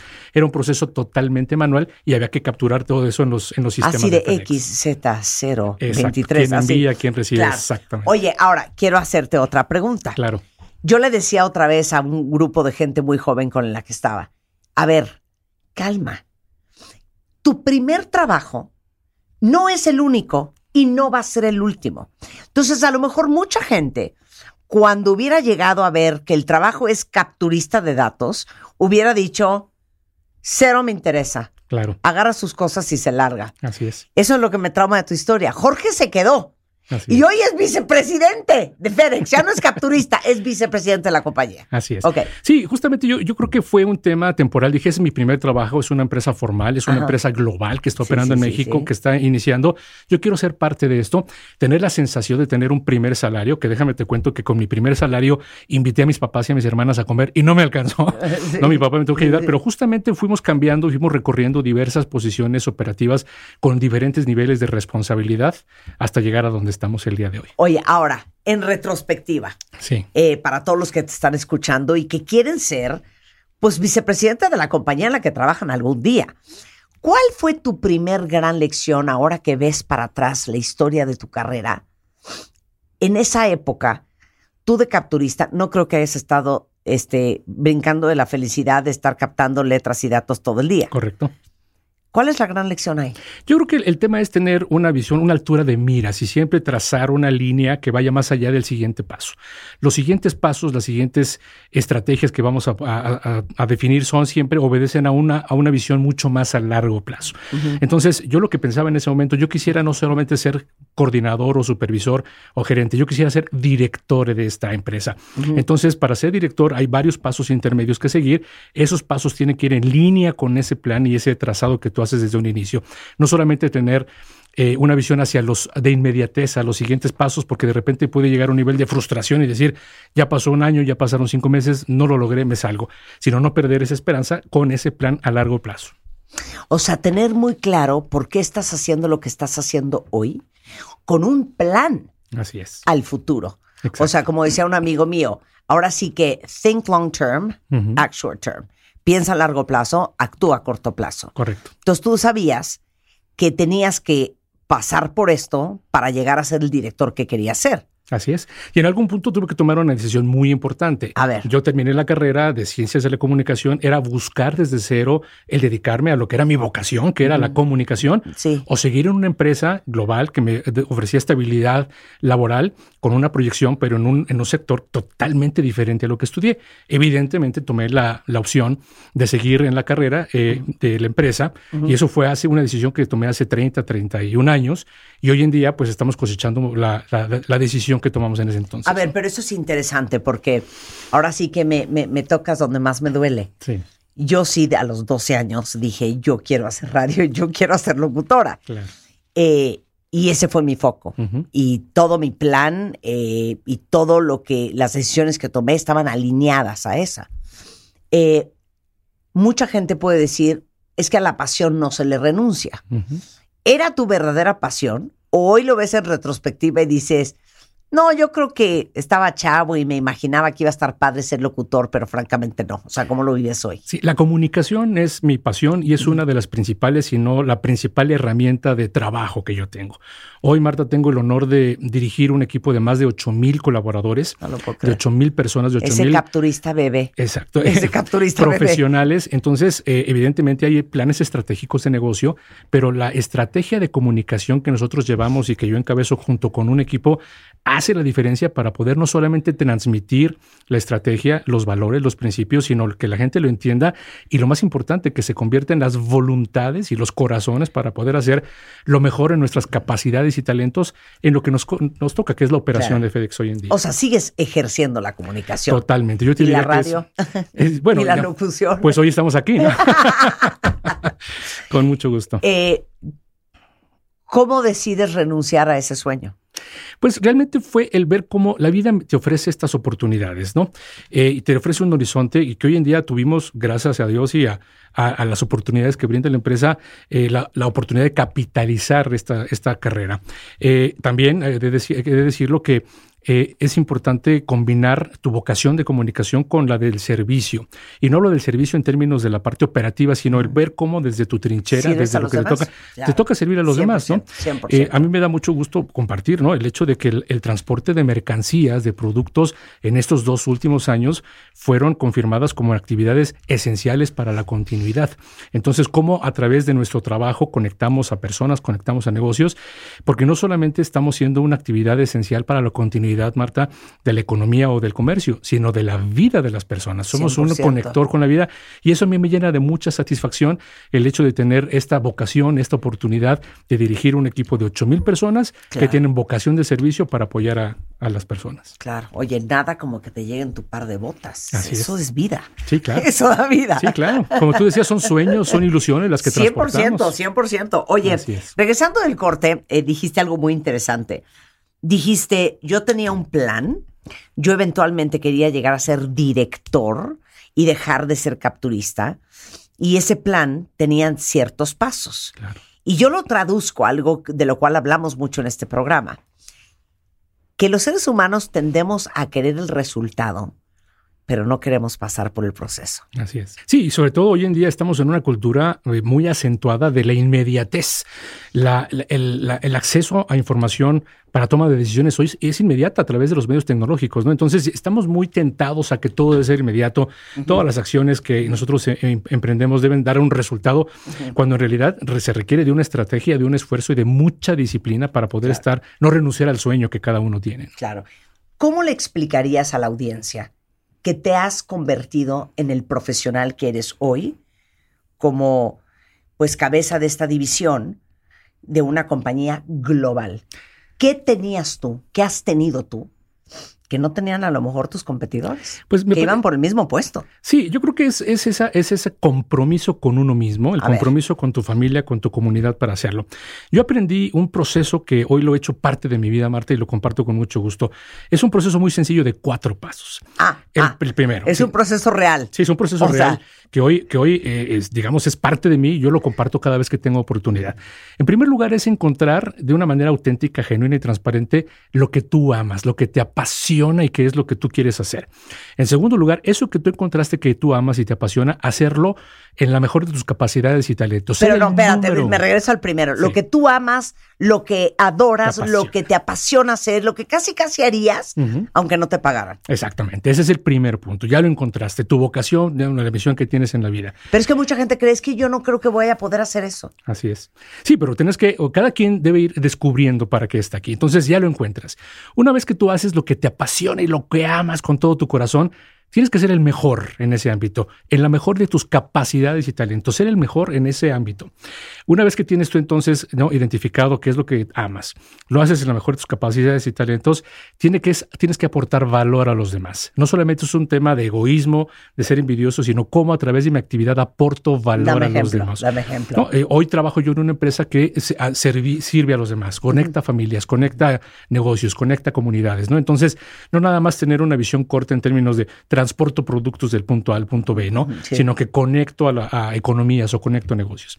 Y el cuarto punto es que se convierte en tu forma de vida. Si de ahí tú puedes te- generar un ingreso para poder vivir, creo que son los cuatro pasos que cualquier persona, este es lo que a mí me ha funcionado muy bien, hace la diferencia para poder entonces comprometerte con tu futuro, comprometerte con tu sueño y hacerlo una realidad. Pero qué interesante eso que dices, porque mucha gente toma la decisión de a qué me voy a dedicar.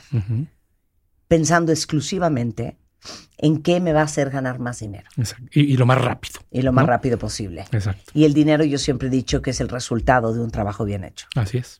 Sí, ese es justamente no el, el no solamente tener una visión corta en términos de la inmediatez de resultados tangibles en ese sentido, sino también algo, Marta, que es muy importante, tener sentido de trascendencia. No solamente tener una actividad que genere un ingreso, sino cómo a través de la trascendencia yo tengo no el impacto o la oportunidad de, de- de apoyar y generar valor a los demás. Claro. Porque aparte yo creo que sí. Fíjense lo que les voy a decir, cuentamente, es un poco traduciendo lo que dices tú, Jorge. Si uno no tiene claro cuál es el gran propósito de por qué te dedicas a lo que te dedicas, que normalmente debe de ser más grande que tú. En tu caso, conectar gente, cambiar economías, hacer un impacto en, eh, en la cultura emprendedora de un país con este programa que, del que hemos hablado mucho aquí en este programa, que es el Hagamos Equipo para las pymes. Es muy difícil que vuelvas tu trabajo en parte de tu vida y que no se quede simplemente como un pedazo de tu vida, sino como la gran misión de tu vida. Sí, identificarla, conocerla, abrazarla, ir por ello, ¿no? Y nosotros como mexicanos tenemos esa gran oportunidad. El hecho de nosotros creer en nosotros mismos, creer que tenemos el potencial, los talentos, las cualidades y las virtudes para llegar tan lejos como nosotros queramos. En el caso, en el caso mío, en este proceso, todos los directores en cierto momento eran de nacionalidad americana. Entonces era un tema muy aspiracional y bueno, me da mucho gusto el compartir que soy el primer mexicano que está como responsable para FedEx después de tener eh, tres o cuatro antecesores americanos. Y esa es una, una gran responsabilidad que también nos llena de orgullo, porque independientemente de que haya sido Juan o Pedro o Jorge, es un mexicano que representa el talento mexicano al frente de una empresa global que opera en un país tan importante como el nuestro. A ver, fíjate cómo te voy a preguntar lo que te voy a preguntar por último, Jorge. Eh, yo siento que, ¿qué edad tienes? 51 años. 51, yo tengo 55. Yo siento que nuestra generación tenía una cultura de trabajo diferente a estas nuevas generaciones. Sí. ¿Cuál sería tu mejor consejo para toda la gente joven de 20, 22, 24, 25, 28, 30 años que está escuchando el programa? Es, es el hecho de tener un plan perfectamente bien definido hacia corto, mediano y largo plazo para saber exactamente qué es tu vocación, qué es lo que te apasiona y cuáles son los pasos que tú tienes que seguir para llegar ahí, con un cierto ingrediente de resiliencia. Hoy en día hemos visto cómo el mundo cambia, lo puede hacer en cualquier momento, lo experimentamos en carne propia y tener esa capacidad de adaptación, De adaptación. pero siempre estar persiguiendo un sueño y tener ese compromiso, primeramente consigo mismo, con su familia, con su comunidad, para poder entonces perseguirlo y cumplirlo. Trabajas mucho. Sí, trabajo mucho. Soy workaholic. Ve- ¿Ves? Es que yo regreso a lo mismo. ¿Sabes qué digo yo? Y siempre Sí. se los digo cuentavientes. Yo pienso, Jorge, que el talento está sobrevalorado y que la gente exitosa es gente que trabaja mucho. Así es. Es gente que trabaja mucho. Sí, y porque tienes tu corazón en donde está tu prioridad y lo que te apasiona. Y estás Claro. ahí de cuerpo y alma. O sea, eh, eh, a mí cuando me dicen, oye, ¿y cómo equilibras tu vida? Bueno, es que ¿quién te dijo que yo tengo una vida equilibrada?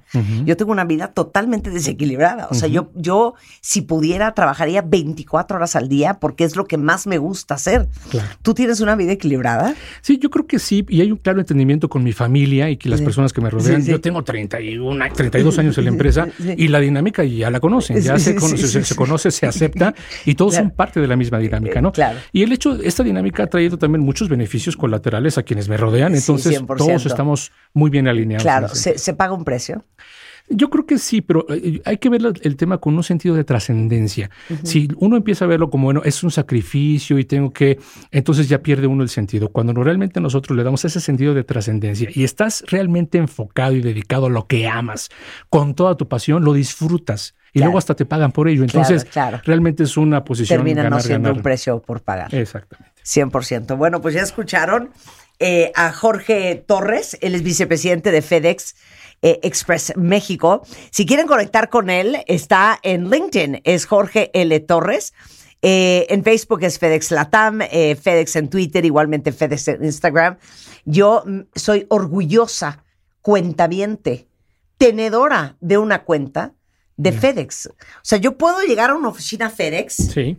no tengo que sacar mi tarjeta. Yo digo, mi cuenta es 3978, eh, guion tal, y entonces ellos ya me cargan ahí. Ese es mi nivel de adoración que tengo con la marca. No, muy bien. Y con eso conectas a los 220 países y territorios en donde tenemos servicio y puedes mandar tus productos o recibirlos con tiempos realmente récord. Oye, aparte me contó un chisme buenísimo, Jorge, que ellos están en el aeropuerto de Toluca. Correcto. Solitos, solitos, solitos. Así es. Por eso son tan eficientes. Ahí operamos la operación internacional para el centro del país y con pues la mejor propuesta de valor para todos. Sensacional. Jorge, un placer conocerte. Muchísimas gracias. Gracias, Marta. Escucha todos nuestros playlists y contenidos en Spotify. Búscanos como Marta de Baile. Marta de Baile 2022. Estamos de regreso y estamos donde estés. Está con nosotros Abraham Campos. Él es gerente de innovación e investigación de Salud Digna eh, para todos y saben que es una asociación dedicada a mejorar la vida y la salud de los mexicanos con un enorme y tremendo compromiso. Y Abraham, una eh, alegría darte la bienvenida al programa. ¿Cómo estás? Hola Marta, ¿qué tal? Buen día. Eh, no me al contrario, mucho gusto, un gusto estar ahí contigo y con tu público. No, oye, bueno, estamos en el mes de la concientización del cáncer de mama y qué felicidad poder hablar contigo porque es tristísimo que el cáncer de mama en México es el tipo de cáncer que causa más muertes en mujeres. Y eh, Salud Digna ahora trae el movimiento Pon el Pecho 2022 en conmemoración del mes de sensibilización por este cáncer de mama. Y la verdad es que nosotros igual no nos cansamos de repetirles que sobre todo durante la pandemia, Abraham, muchas mujeres se nos fue el avión y nos dejamos de hacer mastografías y nos dejamos de hacer ultrasonidos y eh, a diferencia de muchos otros cánceres, el cáncer de mama, lo hemos repetido eh, sin parar, si es agarrado a tiempo, si es diagnosticado a tiempo, hay mucho por hacer. Entonces, ¿por qué, Abraham, el cáncer de mama sigue siendo la principal causa de muerte por cáncer en las mujeres de México? Sí, fíjate que es una, es una pregunta difícil de contestar. La verdad es que el tema del cáncer de mama en México y en todo el mundo pues sigue siendo la primera causa de muerte. No hay un factor específico, una causa específica que te diga, oye, esto es lo que te causa el cáncer de mama, sino es multifactorial y esa multifactorialidad que te da eh, eh, la causa para, para el cáncer de mama entre los temas de eh, genéticos, herencia, alimentación, tabaco, cigarro, terapia hormonal, en fin, muchísimas cosas pueden ocasionarlo. Entonces, no hay algo que, que uno diga, hay que hacer esto para detenerlo. Lamentablemente sigue creciendo, sigue siendo la, la primera causa de muerte en México y en el mundo. Y pues bueno, la forma pues eh, que tenemos que combatirlas a través de la prevención, la detección oportuna, lo dices muy bien. Exacto. Y, y hay que trabajar en eso, ¿no? Hablemos de la detección oportuna. Mastografías Sí, eh, y eh, ultrasonidos, que es lo más importante. Ambos, ambos, ambos. Así es, en el mundo sigue siendo el tamizaje, la prueba de tamizaje más importante para la detección oportuna. Eh, hay que explorarte, hay que autoexplorarse, hay que ir con el médico, pero eh, en ocasiones es, o hace algún tiempo se le daba muchísimo auge al tema de la autoexploración y es muy bueno, hay que detectar. Lamentablemente, cuando hacemos una ex- autoexploración encontramos algo físico o doloroso, molesto, un cambio en la mama, es algo más avanzado. La mastografía es una prueba en la cual si tú te la haces anualmente, este, puedes detectarla en una etapa temprana, en una etapa con un tratamiento más sencillo, más simple y sigue siendo hoy por hoy pues una de las pruebas más importantes para detectar, para prevenir y si eso sigue así, se va a reducir la mortalidad por cáncer de mama. Ahora, háblanos. Eh, tanto la mastografía como el ultrasonido, eh, que nos explicaba el otro día eh, un oncólogo especialista en el tema, el doctor Gerardo Castorena, eh, la mastografía ve una cosa, el ultrasonido ve otra. Por eso siempre decimos que hay que hacerse los dos. Así es, se complementan. La mastografía es, digamos que una prueba de tamizaje, es un cribado, es una forma de poder observar y ver algo. El ultrasonido lo que te ayuda es a complementar el estudio de la mastografía. En ocasiones irregularmente se deben hacer las dos cuando encuentras algo en la mastografía y eso incluso te guía el ultrasonido para hacer una biopsia. La biopsia es el diagnóstico definitivo de si tengo un cambio en las células llamado cáncer o no tengo cáncer. Entonces, eso complementa ayuda e incluso guía para hacer una biopsia. Es muy importante ambas pruebas y también depende mucho la edad. La gente, la edad y la densidad mamaria. Eh, mujeres de menos de 35 años, eh, si tienen algo, si encuentran algo, si el médico les indica, seguramente les indicará un ultrasonido. Si es una prueba de cribado, si es una prueba que tengo que hacer cada año, hay que hacer la mastografía. Si hay alguna alteración, hay que llevar al médico y seguramente le va a decir, complementa con ultrasonido. Ahora, cuéntanos del movimiento Pon el Pecho, que es una iniciativa de salud digna, para recordarnos a todas las mujeres que nos tenemos que hacer la mastografía y ultrasonido. Es el hashtag es gatito pon el pecho y eh, de qué se trata y cómo le hacemos para disfrutar de estos beneficios en salud digna. Fíjate que es una de las campañas más importantes que tenemos en Salud Digna. Es una de las eh, campañas por las cuales estamos de verdad orgullosos de trabajar en Salud Digna. Eh, hashtag pon el, pecho en, el- en este año 2022.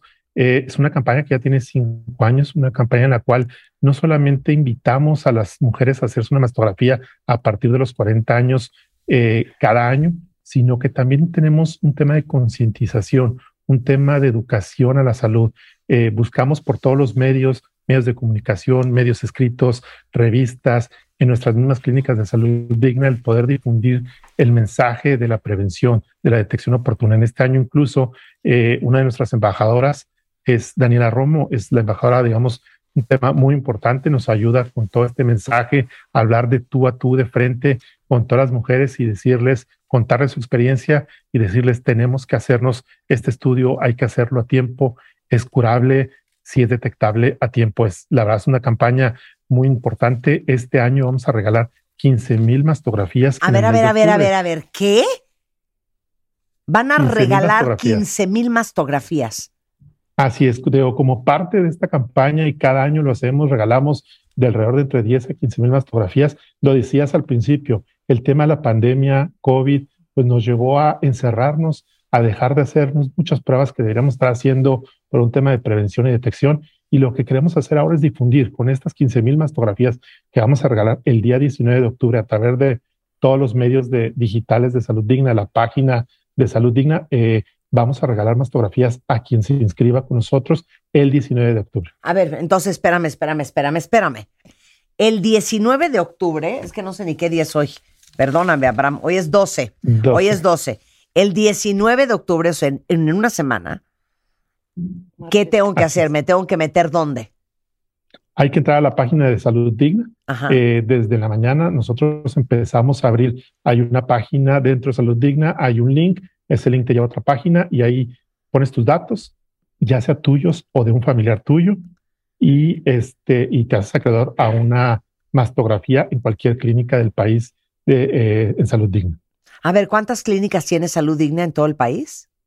Actualmente ya tenemos 172 clínicas en todo el país, estamos en todo el territorio nacional, en los 32 estados de la República, en las principales ciudades del país.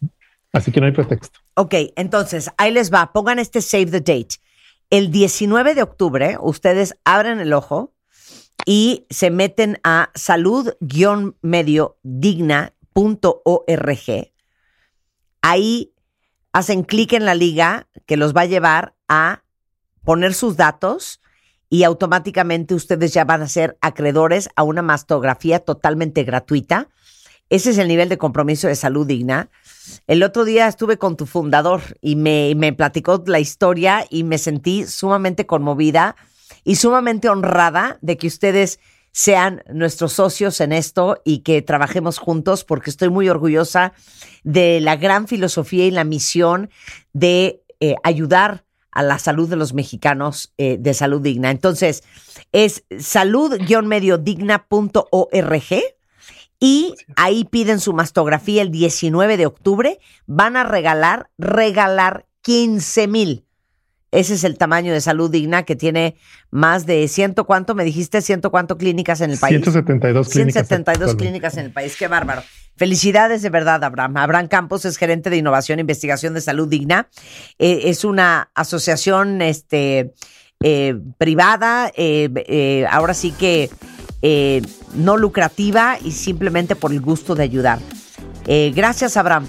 Eh, sí, y con mucho gusto, digo, también para tu público queremos hacer un regalo de 30 eh, mastografías el día de hoy. Ah. Si nos mandan un mensaje de WhatsApp a un teléfono al 55 39 56 67 29, mandando el mensaje Pon el pecho 2022 y las primeras 30 personas van a tener una mastografía sin costo alguno también para, también, eh, para tu público. Ok, vuélveme a dar el teléfono al cual tenemos que mandar un WhatsApp, los 30 primeros cuentavientes. A ver, 55. Con mucho gusto. 55 39 56 67 29. Buenísimo. Los 30 primeros cuentavientes que manden un WhatsApp a Salud Digna, hoy vamos a regalar solo por ser cuentavientes de este programa 30 mastografías para ustedes. Abraham, muchísimas gracias. Te mando un gran abrazo y muchas felicidades de verdad. Un honor. Que estén muy bien. Hasta luego. Igualmente. Todos queremos al menos parecer inteligentes, tomar decisiones y hacer inversiones inteligentes. Nuestra cultura la tiene en un pedestal y la considera clave para lograr muchas cosas o por lo menos tener la posibilidad de hacerlo. Pero ¿qué es realmente la inteligencia? ¿Es algo concreto que podemos medir como el peso de un objeto o el color de algo? ¿Es igual toda tu vida? ¿Y estás seguro de que eres inteligente? Vamos a entenderlo muy bien en este episodio de La naturaleza humana, la segunda temporada de La vida explicada. Son 12.09 de la tarde en W Radio. Raquel Katz, presidenta y socia fundadora de la Asociación Mexicana de Cefalea, es conferencista a nivel internacional acerca del tema y la ciencia para enfrentar la migraña. Raquel solo ve migraña. Ok, entonces vamos a empezar. Es impresionante la cantidad de gente que padece de migraña. Así Les contaba es. yo que me desperté con migraña el sábado. ¿Quién Y- se despierta con migraña? ¿Y por qué no me hablas? No sé, no sé. Marta. Ya me vas a regañar. Me metí dos naproxenos y luego me estaba muriendo el estómago. ¿Y se te quitó con los naproxenos? No, sí se me quitó. Ah, qué bueno. Porque me la agarré. En cuanto vi mi aura, dije, me drogo ahorita. Es que ese es el momento Sí, de ese hacer es el algo. momento. Oye, pero a ver, entonces, nada más rapidísimo, porque quiero enfocarme a hablar de los nuevos tratamientos para la migraña. Sí. Eh, ¿cómo, ¿Cómo diferencia la gente la eh, entre la migraña y el dolor de cabeza? De acuerdo a la Asociación Internacional de Cefalea, para que podamos clasificarla como migraña, Ajá. tiene que ser un dolor que puede ser de un solo lado o de toda la cabeza, Sí. pulsátil, Ajá. porque quiere decir que los vasos sanguíneos están involucrados, y tiene que tener por lo menos dos síntomas junto con el dolor de cabeza. ¿Qué síntomas estamos hablando? Molestia al ruido, molestia a la luz, vómito, eh, eh, mareo, eh, náusea, debilidad general, eh, cualquier síntoma relacionado, Sí. por lo menos dos. Hay eh, casos que lo- los tengo en, eh, como pacientes que no tienen ningún síntoma, que Sí. sí. es de la mitad de la cabeza, sí es pulsátil y no tienen síntomas con esto. Se les llama entonces probable migraña, pero se le trata como migraña, pero la asociación no permite llamarle migraña. Ok, a mí de lo que más me ha traumado, que he aprendido de Raquel Katz, es la migraña sin dolor. El aura sin dolor. El aura sin dolor. Yo tengo eso. Yo he tenido aura sin dolor. Yo Sí, también. sí Una cosa espantosa. Sí. Que, te, que sientes un malestar general, pero no puedes poner el dedo en qué es. O sea, te avisa que viene, pero Sí. no viene. Pero no viene, pero no te sientes bien. No, no te sientes No te bien. sientes y bien. puede ser el aura en sí, el aura visual. Por ejemplo, la gente que ve lucecitas. Yo veo un Lo- halo como de, como un, un halo de agua. Sí, como de una eh, luz así. Lo ves que es el momento de hacer algo al respecto, pero digamos que no haces nada y no llega el dolor. Sí. Y se llama aura sin dolor. Es raro, bastante raro, pero ocurre. Bueno, ahora, ¿qué nuevos tratamientos hay para la migraña? Porque como yo no sé, me metí dos naproxenos el sábado. Bueno, es que déjame explicarte un poquito. Ok, Vamos a dividir los tratamientos en dos grandes grupos. ok. Los abortivos que le llamamos, que son los que cuando ya está el dolor lo queremos eh, quitar, y los preventivos. sí. Tenemos eh, forma de evitar el dolor. Entonces son dos formas de tratamiento muy diferentes. Una quita un dolor que ya está y otro eh, previene, hace que no venga ese dolor. O sea, y el que previene es el que te tomas en cuanto ves tu primer síntoma. no. O es antes, Es el que te tomas regularmente o ahorita. para que no te dé migraña nunca. Para que no, no es nunca, Sí. pero para que disminuya frecuencia, intensidad y duración. ¿Qué es lo que no haces muy tú, bien. Marta? Lo, lo que queremos es que dismi- no, ella no hace. Sí. Porque, no sé- porque nunca ha llevado un calendario, Sí, sí, aunque sí. le he dado, pero no me hace caso. Bueno, entonces, entre los abortivos tenemos dos grandes grupos también. Abortivos me refiero a Ya te duele. que quita el dolor. Sí. Uno son los analgésicos, que son antiinflamatorios, eh, que los más comunes, Advil, eh, eh, eh, naproxeno. eh, eh, Ali- eh, exact, no, el Ali no. No, Aliv. Ah, Alif, Alif. Alif, perdón. Sí, naproxeno Ah, y paracetamol, Alif. O sea, paracetamol, Todos los que conocemos. Ibuprofeno. eh, esos son los analgésicos y esos son los que la mayoría de la gente toma. Y tenemos otro grupo que se llaman los triptanes. Los triptanes son los específicos para la migraña. Y hay, eh, hay algo, una cosa de veras muy no creíble.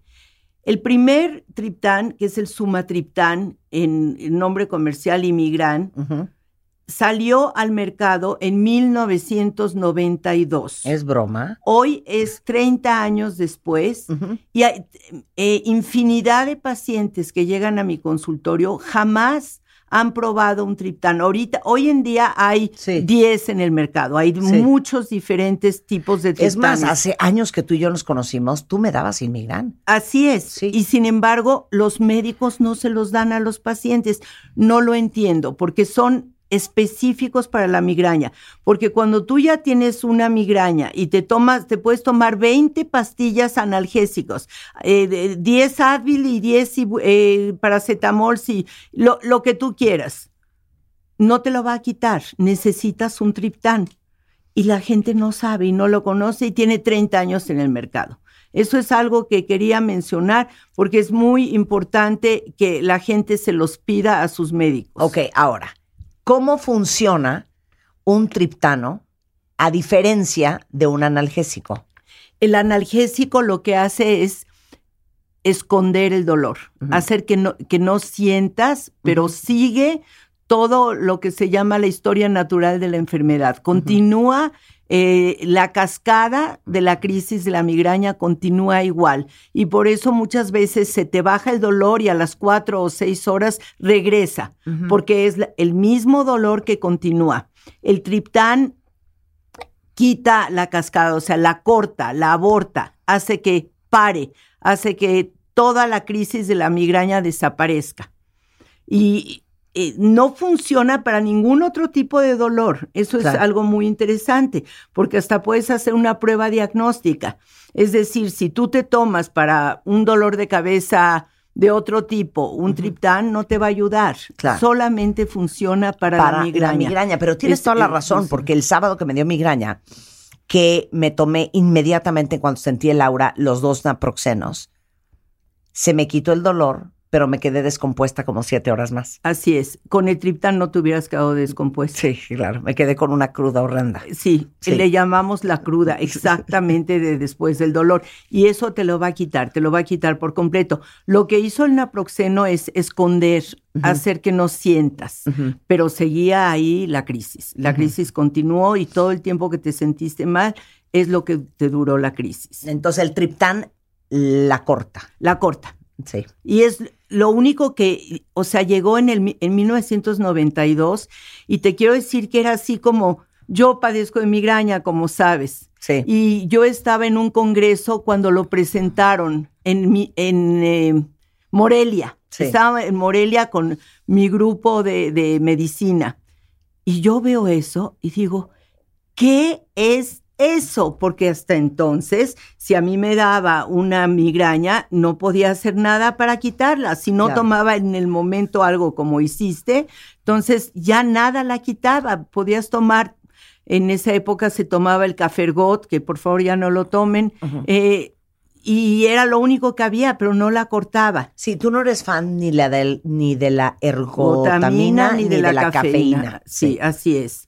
Y te quiero decir, como nada más como te cuento, que en uno de los congresos que fui conocí al médico que inventó el primer eh, triptán, que es el sumatriptán, el imigran, y platiqué con él, me tomé una foto con él, le digo, ¿está usted consciente del cambio que hizo en el mundo, en millones y millones de vidas? Y me dijo, no.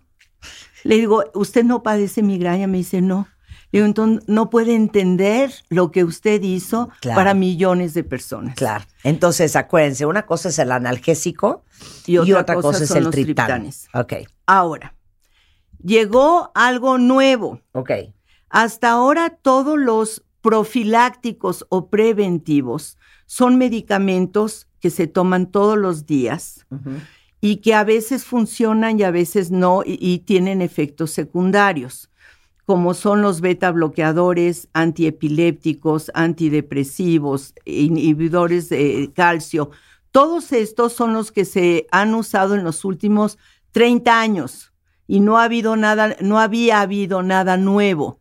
Y en todos los congresos te decían, esperamos encontrar algo nuevo que tenga que ver con el gen de la calcitonina, porque ese gen es el que se mueve, es el que empieza todo lo que es la crisis de la migraña. Y esperamos que los estudios que están eh, haciendo sobre el gen de la calcitonina tengan resultado. Y yo oía eso cada congreso y cada año y no había nada nuevo. Y cuando te hablaban de terapias preventivas, siempre eran las mismas. Te decían que aumentes dosis, pero cuando aumentabas dosis habían más efectos secundarios y los pacientes ya no se lo querían tomar porque entonces les pasaban diferentes cosas, ya no el dolor, pero otras cosas sí. Y hace dos años, porque es hace dos años, a, a México llegó hace un año, hace dos años empezaron con unos nuevos tratamientos que eh, hechos de anticuerpos monoclonales, que no te voy a explicar qué es eso porque es muy complicado de explicar, pero que son preventivos y es- están en forma de inyecciones que se ponen una vez al mes. Es decir, tú te inyectas con una agujita, te lo puedes poner tú solo en el brazo o en la pierna una vez al mes y la frecuencia disminuye supuestamente a un 70-80%, eso es lo que nos dicen los laboratorios. El primer laboratorio que sacó esto fue Novartis.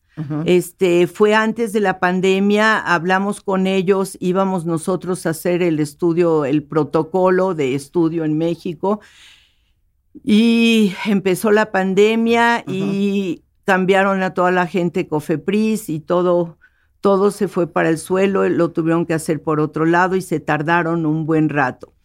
Pero el- primer laboratorio fue Novartis, el segundo fue Lilly, el tercero fue Teva y así ahorita hay cuatro laboratorios que lo han hecho. En México hay dos que son de Novartis y de Lilly y es una inyección que te pones una vez al mes, es cara, Ajá.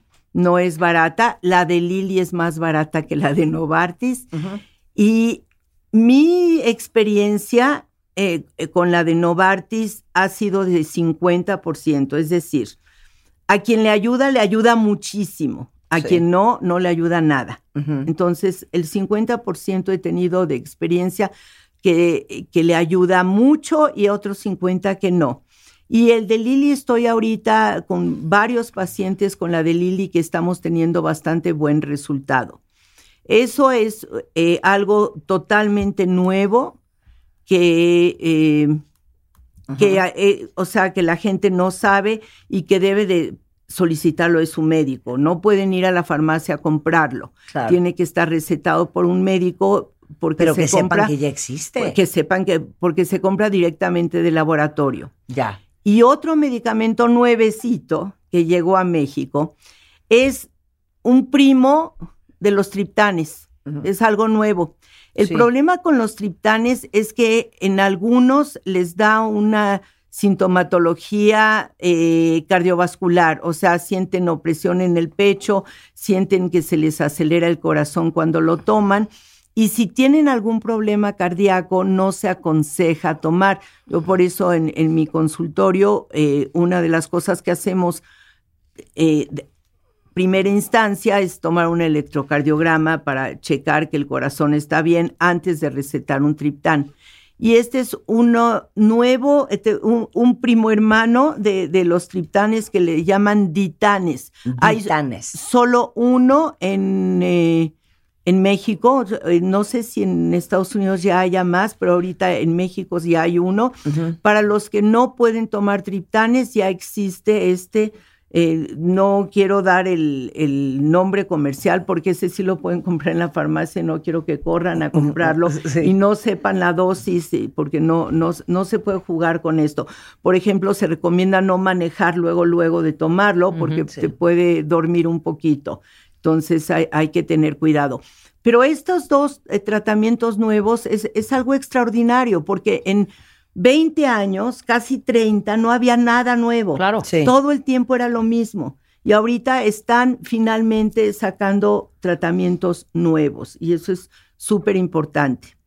Y sobre una pregunta que me hicieron de que si ya estamos más cerca para la cura de la No, pues migraña, es no. genético, ¿no? Es genético, no, no te puedo cambiar tu Sí. mapa genético. Sí. Eh, tú, tú y tu hermano tienen migraña. Y mi hermana tiene Y tu hermana. Y Sí. tú, ah, sí, tu hermana, tu hermano. Y, Y, yo me acuerdo hijas- que mi abuela, no, pero yo me acuerdo que mi abuela materna decía, ay, tengo una jaqueca. Y yo creo que la jaqueca en el lenguaje de los ochentas Así es. era lo que hoy llamamos migraña, ¿no? Exacto, yo tenía un paciente que me decía, nadie en mi familia jamás tuvo eh, migraña.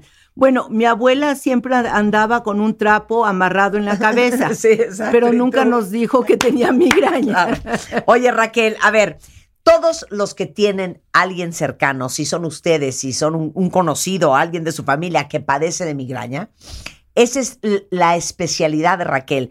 Raquel es presidenta y socia fundadora de la Asociación Mexicana de Cefalea.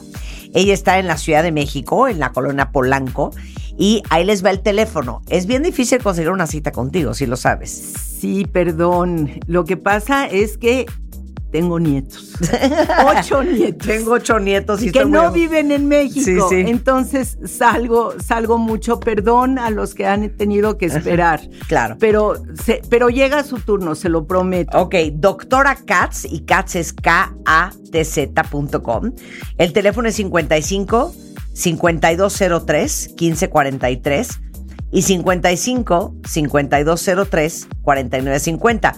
De todos modos está en martadebaile.com en la sección de especialistas y ahorita se los pongo en el timeline de Twitter para que conecten con la doctora Raquel Katz. Raquel, un placer tenerte acá. Muchísimas gracias. Déjame terminar pidiéndoles que se metan a mi página doctora completo, doctoracats.com y vean el video que está ahí. Es un video muy impresionante, dura seis minutos, se van a identificar y lean mi historia, que la dije en consultorio MOA. Ya. La vez pasada. Ahí está, en, revistamoa.com. en revistamoa.com la historia de cómo me dediqué a todo esto. Te quiero, Raquel. Un placer verte siempre. gracias, gracias, Marta. 12.26 de la tarde en W Radio. Oigan, ya saben que la vitamina C es primordial para el cuerpo, no solamente para prevenir enfermedades respiratorias, eh, gracias a Dios en México estamos adictos al limón, sino también para el cuidado de la piel y de la belleza, pero no crean que solo tomando diario jugo de naranja y echándole limón a los tacos uno va a salir adelante. ¿eh? La vitamina C sabemos que ayuda a proteger nuestra piel de los radicales libres, que es lo que hace que envejezcas. Y también mejora la síntesis de colágeno para que tengas una piel más firme y más luminosa. Entonces, como les dije, como el juguito de naranja y el limón del taco no es suficiente, yo utilizo Flavo C. Es Flavo Forte, de hecho, Flavo Forte. Eh, es un serum facial intensivo súper potente, vitamina C al 15% pura, fresca, y es un boost para ac- activar y reactivar la luminosidad de tu rostro. Además, revitaliza y ayuda a disminuir los signos de fatiga de la piel y aumenta la producción de colágeno. La piel la tienes más firme, reduces arrugas. Apunten esto: Flavo C Forte es de Isdin Ceutics. Van a ver un cambio en solo 10 días. Y ya saben ustedes que Isdin Ceutics es ciencia al servicio de su belleza. Y pueden conocer toda la marca y todos sus productos en redes sociales, que es Isdin México. Con esto hacemos una pausa y regresamos. No se vayan. ¿Olvidaste tu ID de cuenta viente? Recupéralo. En martadebaile.com. Y participa en todas nuestras alegrías. Marta de Baile 2022. Estamos de regreso. Y estamos donde estés. A ver, ahora sí agárrense. Son las 12.35. Yanko Abundis ha dedicado su vida entera a darnos educación financiera. De hecho, es fundador y presidente de la Asociación Nacional de Educadores Financieros. Tiene School of Money todos los lunes a las 7 de la noche como parte de eh, los programas que hacemos gratuitos y los talleres en, en revista MOA. Y es increíble, pero el nivel de endeudamiento que estamos en México es de gritar. O sea, estas son las 10 ciudades de Latinoamérica donde las personas están más endeudadas. Chile, Panamá, Costa Rica, Brasil, Colombia, Bolivia, México, Uruguay, Paraguay y Argentina. Y es increíble, pero el 57% de los hogares mexicanos están totalmente endeudados. Qué horror. Querida Marta, ¿cómo estás? Bien, ¿y tú? No tan bien como tú, literalmente. ¿Qué, qué te pasó? Pues haciendo ejercicio y no haciéndole caso a la lastimada, pues ya se hizo más grande y ahora ya. Eh, Sí, trae, trae el, brazo enyesado. Pero te digo una cosa, como le dije a mi marido hoy en la mañana. Tú donde llegues, pide una silla y siéntate. ¿Qué tienes que andar tú haciendo ejercicio? Pues sí, Ponte a ¿verdad? caminar, ya. A partir de agosto es lo que estoy haciendo, exactamente. Exacta- exactamente. Oye, a ver, ¿cómo terminas con las deudas? Cinco pasos. Fíjate que esto es bien importante y debemos de ser conscientes de lo que vamos a aprender el día de hoy, mi querida Marta. Es que hay gente que tiene el estómago para deber o que ya se le hizo la costumbre, la neta, cuenta Yo no sé la angustia que me da de ver. Oye, no Marta, sé deber. eh, hay gente cínica. No, es que yo no sé deber. Hay me gente da a la- muchísima preocupación. Hay gente a la que le vale un cacahuate de ver, Sí. pero la inmensa mayoría no. La inmensa mayoría sí nos preocupamos y Sí, y sí nos duele la panza y sí nos da vergüenza. Sí, claro. Esto es un hecho, ¿sí? Ahora, ¿qué tienes que hacer, Marta? Punto número uno. Vámonos como dicen los expertos y como dicen Ajá. los universales a los básicos. Haz cuentas. ¿Cuánto debes? ¿A quién le debes? ¿Cómo le debes? ¿Por qué le debes? Vamos a hacer, le llamo yo, el recuento de los daños. Ok, el recuento de los Este daños. recuento de los daños, ¿qué significa?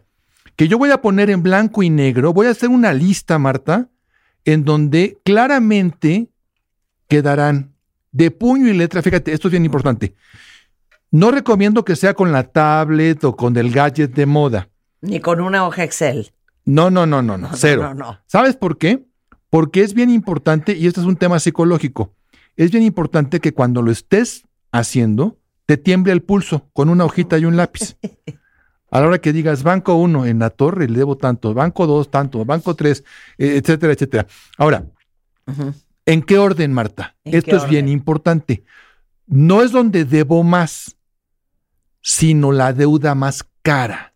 ¿Quién te cobra más interés? Cuando yo le pregunto a la gente, oye, ¿sabes cuánto te cobra la tienda esta que te vende a 3 mil millones de semanas, etcétera? Y no.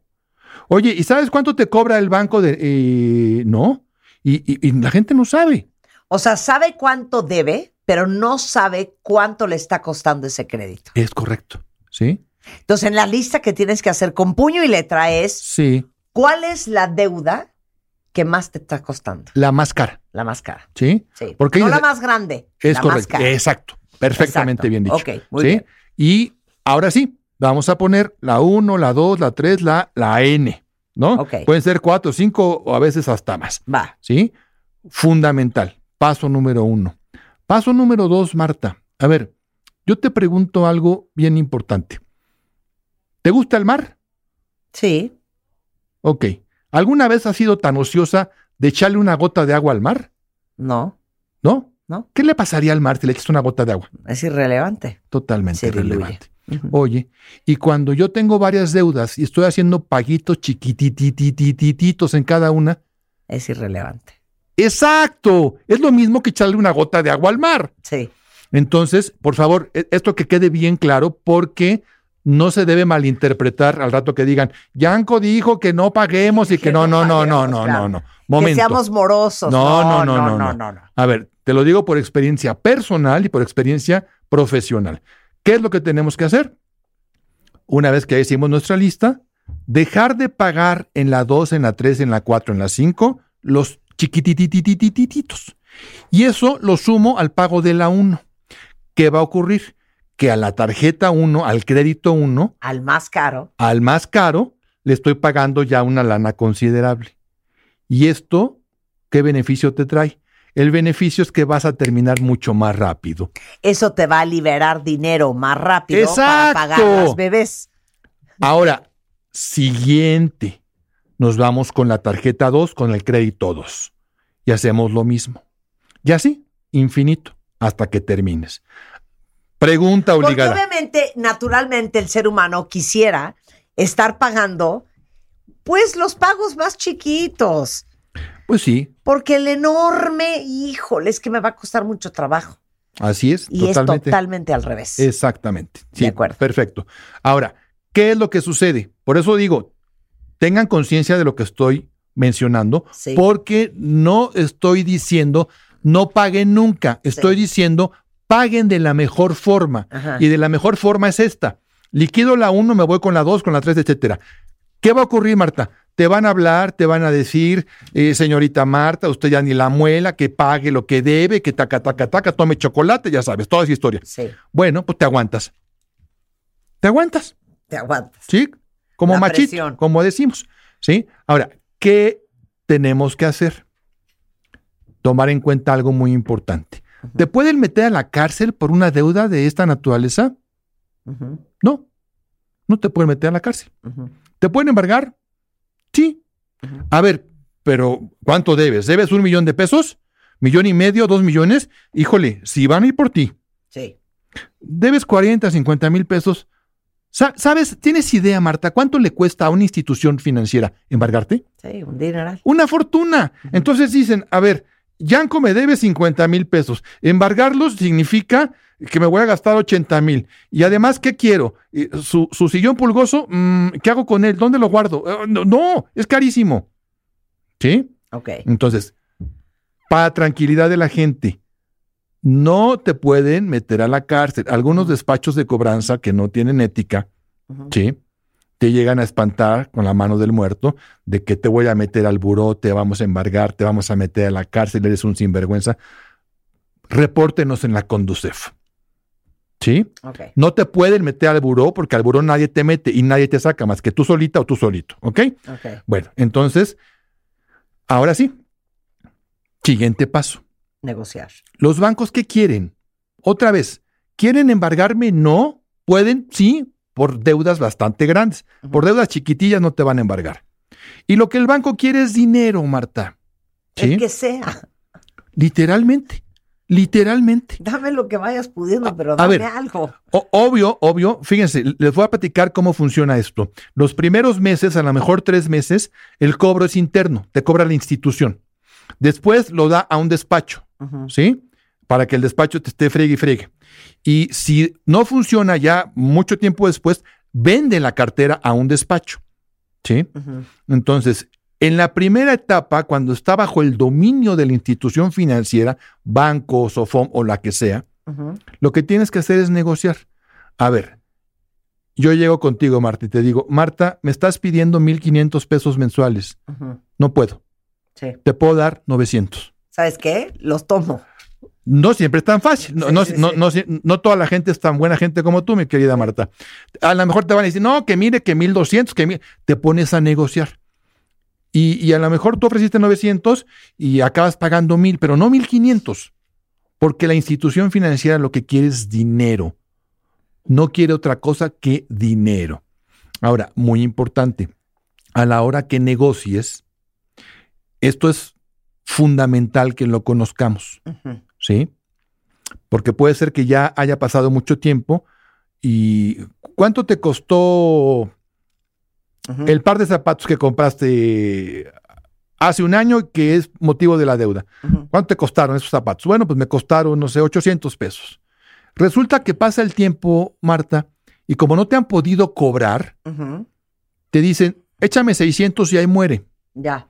¿Qué ocurre con esto? Bien, bien importante esto que voy a mencionar. Lo que ocurre es que le generaste quebranto a la institución financiera. ¿Qué es ese término tan, tan sofisticado? Ni siquiera lo que consumiste pagaste.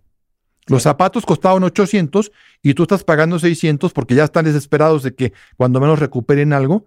Ten cuidado porque eso queda claramente especificado en tu historial crediticio. Mi recomendación es que paguen al menos lo que consumieron, porque eso es por decencia. Me costaron 800 pesos los zapatos, al menos pago 800 pesos y algo de intereses. ¿sí? Claramente, cuando la institución ya pasó mucho tiempo y te presenta el estado de cuenta, los zapatos de 800, Marta, ya van en 50 mil pesos. Y dices, ¿cómo? Si eran 800 y ahora ya llevo 50 mil. Porque así funciona el interés compuesto. Y otro día hablaremos de eso. ¿Sí? Pero por favor, nu- nunca paguen menos de lo que consumieron. Nunca. Porque esto es, es muy delicado. Nunca paguen menos de lo que consumieron. ¿Estás de acuerdo, no? 100%. Hasta por decencia. Oye, perdón, yo una vez escuché esto que dijo el famoso Jay-Z, esposo de eh, eh, Beyoncé. Dijo, si no te alcanza para comprarlo dos veces, no te alcanza. Buena recomendación. No, buena recomendación. Totalmente. Oye, cuestan 800 pesos las botas. ¿Podrías comprarlas dos veces? No, nada más me alcanza para una vez. Ok, no las tienes que comprar. Cerrado. No Punto final. Claro. Una regla Me- muy, parece una buena regla, muy ¿no? sencilla y no es matemática avanzada. Sí. Siguiente paso, Marta. Consolida. ¿Qué es eso? ¿Qué es esto de consolidar? Bueno, pues ya quedamos que tengo cinco deudas, ¿sí? Y que ya no puedo más, estoy ahogado, asfixiado, angustiado, porque además soy gente decente que quiere pagar. Hay instituciones que con frecuencia sacan esta promoción. Te dicen, tráeme todas tus deudas, te las compro, te reduzco la tasa de interés y a lo mejor te doy dos meses de gorra. Dices, wow. Entonces, si tus pagos mensuales eran tal vez de 3, 4 mil pesos, igual te salen en 2,500. Te está dando aire, Marta. Sí. Un aire sensacional. Ojo, ojo.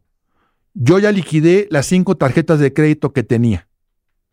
Y las tarjetas de crédito se quedan en ceros. Sí. Y de repente pues, se me antojan unos tacos, unos zapatos, una crema. Y entonces duplico el problema. Sí. Si voy a consolidar deudas, tengo que cancelar completamente los créditos que estoy matando para evitar problemas. Eso es consolidar. Y último paso, el paso de la muerte. Y este paso, por favor, nunca lo hagan si no tienen asesoría profesional, porque es extremadamente delicado. Enfatizo, nunca lo hagan sin asesoría. Se llama hipoteca de pasivos. Reverse. Estás hasta el cepillo de deudas, mi querida Marta. Sí. Y tienes un DEPA. Hipotécalo. Hipotécalo. Saca un préstamo, un crédito personal. No, un crédito tu- hipotecario. La hipoteca es la casa, el departamento, Ah. la vivienda. Bueno, pero si tienes la casa, puedes sacar un crédito personal en contra de la casa también. Se llama crédito hipotecario de pasivos. Ah, ok. ¿Sí? E- ese crédito, Pero eso no se hace sin una asesoría, por favor, sin disciplina por favor, Marta. y sin el compromiso absoluto de que te vas a amarrar los pantalones. Porque un día, un día, no pagas tus deudas y pierdes también la casa. Va, tan sencillo, Tan sencillo como es. tan sencillo. ¿No? Exactamente. Así que con esos pasos te prometo que sales Pero de porque deudas. es una buena idea hacerlo si lo haces bien. Porque la casa te permite en el crédito hipotecario una tasa muy blanda, muy chiquita, 10, 11% contra 50, 70, 80 de un crédito de consumo. La diferencia es abismal. Sí, y además tienes un plazo que puede ser 10, 15 o 20 años. Esa es la gran diferencia. Pero repetimos, si no hay asesoría profesional, por favor no lo hagan. No lo Y- hagan. y ya lo dijiste, Marta, también para terminar. Amárrate tus manos compulsivas, calenturientas y gastadoras. Corta las tarjetas. Corta las tarjetas. O sea, punto. Yo solo uso tarjetas de servicio. Yo no uso tarjetas de crédito. Sí, para pagar O sea, de las de que llegando, pagando. Sí, claro. Y todo. Así debe de ser. Y todo. Oye, Yanko, aparte de que nos das clases todos los lunes a las 7 de la noche en el consultorio MOA, Ahí los esperamos. en School of Money, damos clases de cómo ser financieramente más inteligentes. Yo siempre digo, oye, nos matamos trabajando Sí. para generar nuestro dinero y lo manejamos tan mal Y lo que es gozan un otros. crimen y lo gozan otros. A ver, aparte de eh, el School of Money todos los lunes en, ah, en Revista MOA, Ujú. en todas sus redes, ¿cómo puedes ayudar a los cuentavientes? ¿Dónde te encuentran? A ¿Das través de? Facebook, con muchísimo gusto. Escríbame a redes sociales. Estamos en diferentes redes sociales, en, en Twitter, en Instagram, con muchísimo gusto. Y por supuesto, todos los lunes contestamos lo que nos pregunten a través de School of Money. Es Gianco, con G, Gianco Abundis. Con Z. Eh, es un amor a- por dentro, pero va a ser durísimo para organizarlos y sacarlos del atolladero en donde estén. Es fácil y se requiere disciplina, paciencia y tiempo. Y sí se puede.